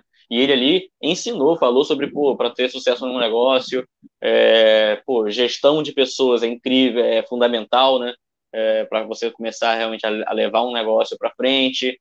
E você que está começando um negócio, obviamente, ah, mas eu não tenho funcionários, mas, pô, você saber se relacionar com pessoas vai fazer você se relacionar bem com seus possíveis clientes. Então, a gestão de pessoas, saber se relacionar é fundamental, né? Você ter um, um conhecimento de planilhas, né, para você saber analisar é, os dados e, e, e, enfim, o que está acontecendo, é, e, obviamente, ter aquela visão de, de oportunidades, né, para você saber também como, como atuar, aproveitar é, oportunidades de mercado. Cara, basta dizer que eles estão brigando com, com concorrência multimilionária. Né? Com a Adobe Spark, enfim, com a galera que é casca grossa, né? Exato, exato. Estão batendo de frente, né? E, e, e não tão, não tão nível abaixo, não. Pois é, e nos dirigindo para o final né, da nossa live, porque essa foi mais uma que passou o tempo voando, já vamos em duas horas de papo, Tiago, acredita? É, eu vi, eu vi, mas nem, nem senti. Então, qual foi a repercussão do evento? Tivemos no total 578 visualizações, 3.300 impressões, 239 espectadores únicos e 28 espectadores simultâneos no pico, né? E esse pico ele não foi uma vez só, ele foi em vários momentos. Então, Sim. em umas quatro ou cinco palestras, a gente teve um pico simultâneo ali de 28 pessoas, mas sempre ficou oscilando entre 21, 28. Em alguns momentos só que deu uma baixadinha para 15, 14, mas sempre ali. Era coisa de minutinhos, cara, depois voltava. Exatamente. A galera, sei lá, fechando o celular rapidinho, botando para carregar ou indo beber água, qualquer coisa. Respondendo, respondendo alguma coisa no WhatsApp e voltando. Pois é, mas foi muito bacana. É, foi, foi além de qualquer expectativa nossa, assim, para um primeiro evento. Então foi muito bacana poder ter esse tipo de resultado. Principalmente no YouTube, né, James? Que a gente. Tá engatinhando. O foco de, foco de lives nosso sempre foi no Instagram. Então, de repente, fazendo live no YouTube de 12 horas, pô, a gente não imaginava que ia ter essa repercussão toda. Pois é. E aí, por fim, né? A questão aqui, não, tem que ter um jabazinho nosso, né? Os administradores aqui, os organizadores, né? E uh, administradores de Mobigrafando conduziram o evento através de um bate-papo descontraído com os palestrantes, extraindo o melhor de seus conhecimentos para a comunidade, como o Claudio Osório bem pontuou aqui, né? A gente teve um jogo de cintura muito bom para manter todo mundo falando, sem deixar a energia cair, todo mundo empolgado, todo mundo feliz em participar. Então, a, a, acho que isso foi reflexo da nossa própria felicidade de ter tanta gente boa aqui interagindo conosco, né? Então, uma coisa foi levando a outra e vocês receberam realmente o melhor que a gente poderia oferecer. E eu fico feliz que isso foi suficiente para que todo mundo ficasse feliz. Então, é, é, é bacana demais poder ter esse tipo de, de realização e ter esse tipo de experiência também. Sim, com certeza. E aquele lance, né? Todo mundo sempre perguntando pra gente, né? Pô, mas não cansou não, cara? 12 horas e tal. Cara, pergunta para uma pessoa que ama futebol. Ama futebol, ama futebol. Aí fala, ó, você vai estar em campo, você, você aceita estar em campo com Ronaldinho Gaúcho, Kaká, Adriano, para bater uma, uma, bolinha nesse final de semana? Mas, ó, o jogo não vai ser só 90 minutos, não, tá? Vai ser. Hoje vai ser 180 minutos para jogar bola. Bora? Cara, você vai jogo sair das lá. estrelas. Você vai sair de lá cansado, pingando suor, esgotado, mas você vai sair assim, ó, cara, o, que eu vivi hoje é inesquecível. É a sensação que, que, eu tive, cara. Foi cansativo? Foi, mas, cara, eu tava na presença dos melhores profissionais, né, e melhores produtores de conteúdo daquilo que a gente estava falando, daquilo que a gente estava conversando. E, cara, foi enriquecedor, velho. Foi um papo, assim, enriquecedor. Eu saí de lá, dali, como eu te falei, como eu falei lá no início, com um orgasmo mental. Eu, assim, valeu a pena demais. Pois é, e para fechar, né, eu gostaria de fazer um agradecimento formal aqui, né, que agradecer a fotografia por nos permitir a conexão com pessoas tão incríveis, aos palestrantes que toparam a iniciativa sem pestanejar e transformar um evento previsto de 6 horas para 12 horas de carga horária, a comunidade, né, cada um de vocês que está aqui assistindo, que abraçou o evento e maratonou às 12 horas sem perder o entusiasmo, a você que está vendo esse material e que pode se tornar nosso parceiro na missão de difundir a mobigrafia para cada vez mais entusiastas, aí você se pergunta, como assim, James? Mas eu já participo da comunidade, eu já gosto de compartilhar tudo. Mas porque tem, tem um segredinho. Assim que eu montei esse material no começo da semana, eu peguei todos, exatamente todos os meus e-mails de assessoria e mandei esse PDF para todos. Para eles verem que, apesar de sermos um canal pequenininho assim, apesar da gente ser ali uma pocinha de, de água no meio dos lençóis maranhenses aí do conteúdo, a gente está fazendo acontecer do jeito que a gente pode e que a gente tem capacidade de criar coisas incríveis graças a você que nos apoia. Então, quem sabe aí, até o final do ano, a gente não, de tanto insistir, né? Água mole, pedra dura, tanto bate até que fura, a gente não consegue aí uma parceria com alguma empresa para trazer o que quer que seja para vocês, mas o que importa é que a gente tenha acesso, assim como qualquer outro canal, para poder validar esse esforço que a gente tem, né, de poder trazer um conteúdo de valor para vocês e se as empresas reconhecerem esse potencial, a gente vai poder fazer muita coisa boa, muita coisa bacana para você que nos apoia. Então, Sim. basicamente é isso. E né? se a gente pôr essa pocinha de água aí, como você falou, a gente consegue, pelo menos, chegar nela e fazer uma foto de reflexo irada. Exatamente. Então, a todo mundo que maratonou mais uma live nossa aqui no YouTube, porque essa live, por incrível que pareça, eu, eu não previa que ela ia ter duas horas, eu achei que uma hora dava pra matar, mas você vê, né? O, quanto mais a gente comenta, mais coisa a gente vai achando sobre o evento. Como então, falar de uma live de, de, do, de 12 horas em uma hora? Não dá, velho. Não dá. Né? A gente teve ainda a presença ilustre do Claudio Osório aqui, a Fátima presente, o Bruno, o David. Então, assim, para essa galera toda que apareceu ah, por aqui, muito obrigado. Né? Espero que vocês tenham gostado dessa revisão, desse retorno ao Mob Summit, de poder reviver, de certa forma, toda a experiência que a gente teve. E aí, para finalizar, Tiago, considerações finais, para a gente começar o fim de semana com chave de ouro. Ah, agradecer a todo mundo que colou na, no Mob Summit, que está colando aqui nessa live, que vai ver, de repente, não sei se algum vídeo ou corte, a gente ainda vai conversar sobre isso, né, James? Né, desse material todo. Mas agradecer a todo mundo que está acompanhando isso. James, vai ter podcast dessa, dessa live de hoje? Cara, provavelmente segundo podcast volta. Eu só vou precisar é, montar, né, questão de de vinheta nova, porque é quinta temporada, vou ter que montar vinheta nova, ter que montar uma nova capinha, né? Identidade visual tem que refletir Mas esse papo temporada. vai estar registrado em podcast também, né? Esse papo vai estar salvo no YouTube, né? Então, de, de uma forma ou outra, dá para eu vou conseguir baixar o arquivo, né? E converter em áudio e editar. Então, se não sair na segunda, é, semana que vem sai de certeza, né? E aí a gente inicia a nossa nova temporada de podcasts lá no Spotify, Deezer, Apple Podcasts, Google Podcasts e por aí vai. Ah, então tá perfeito. Então, é, agradecer a todo mundo que também vai estar ouvindo, né? E ficou até o final desse papo no podcast. É Cara, ó, foi, foi um bate-papo muito bacana. Foi bom reviver essas memórias do, do evento que deixou a gente tão feliz na semana passada. E espero que essa próxima temporada de lives, né? Esse quarto ano de conteúdos aqui no Mobgrafando seja tão enriquecedor quanto. E eu acredito que vai ser tão enriquecedor ou mais do que no ano passado, que agora, com um pouco mais de tempo para produzir, vou estar voltando finalmente a, a botar minhas carinhas por aqui. Pois é. Então, a todo mundo que participou de hoje, muito obrigado. Essa será uma de muitas lives que faremos aqui nesse ano 2022, né? Está oficialmente aberta a quinta temporada do Mobgrafando.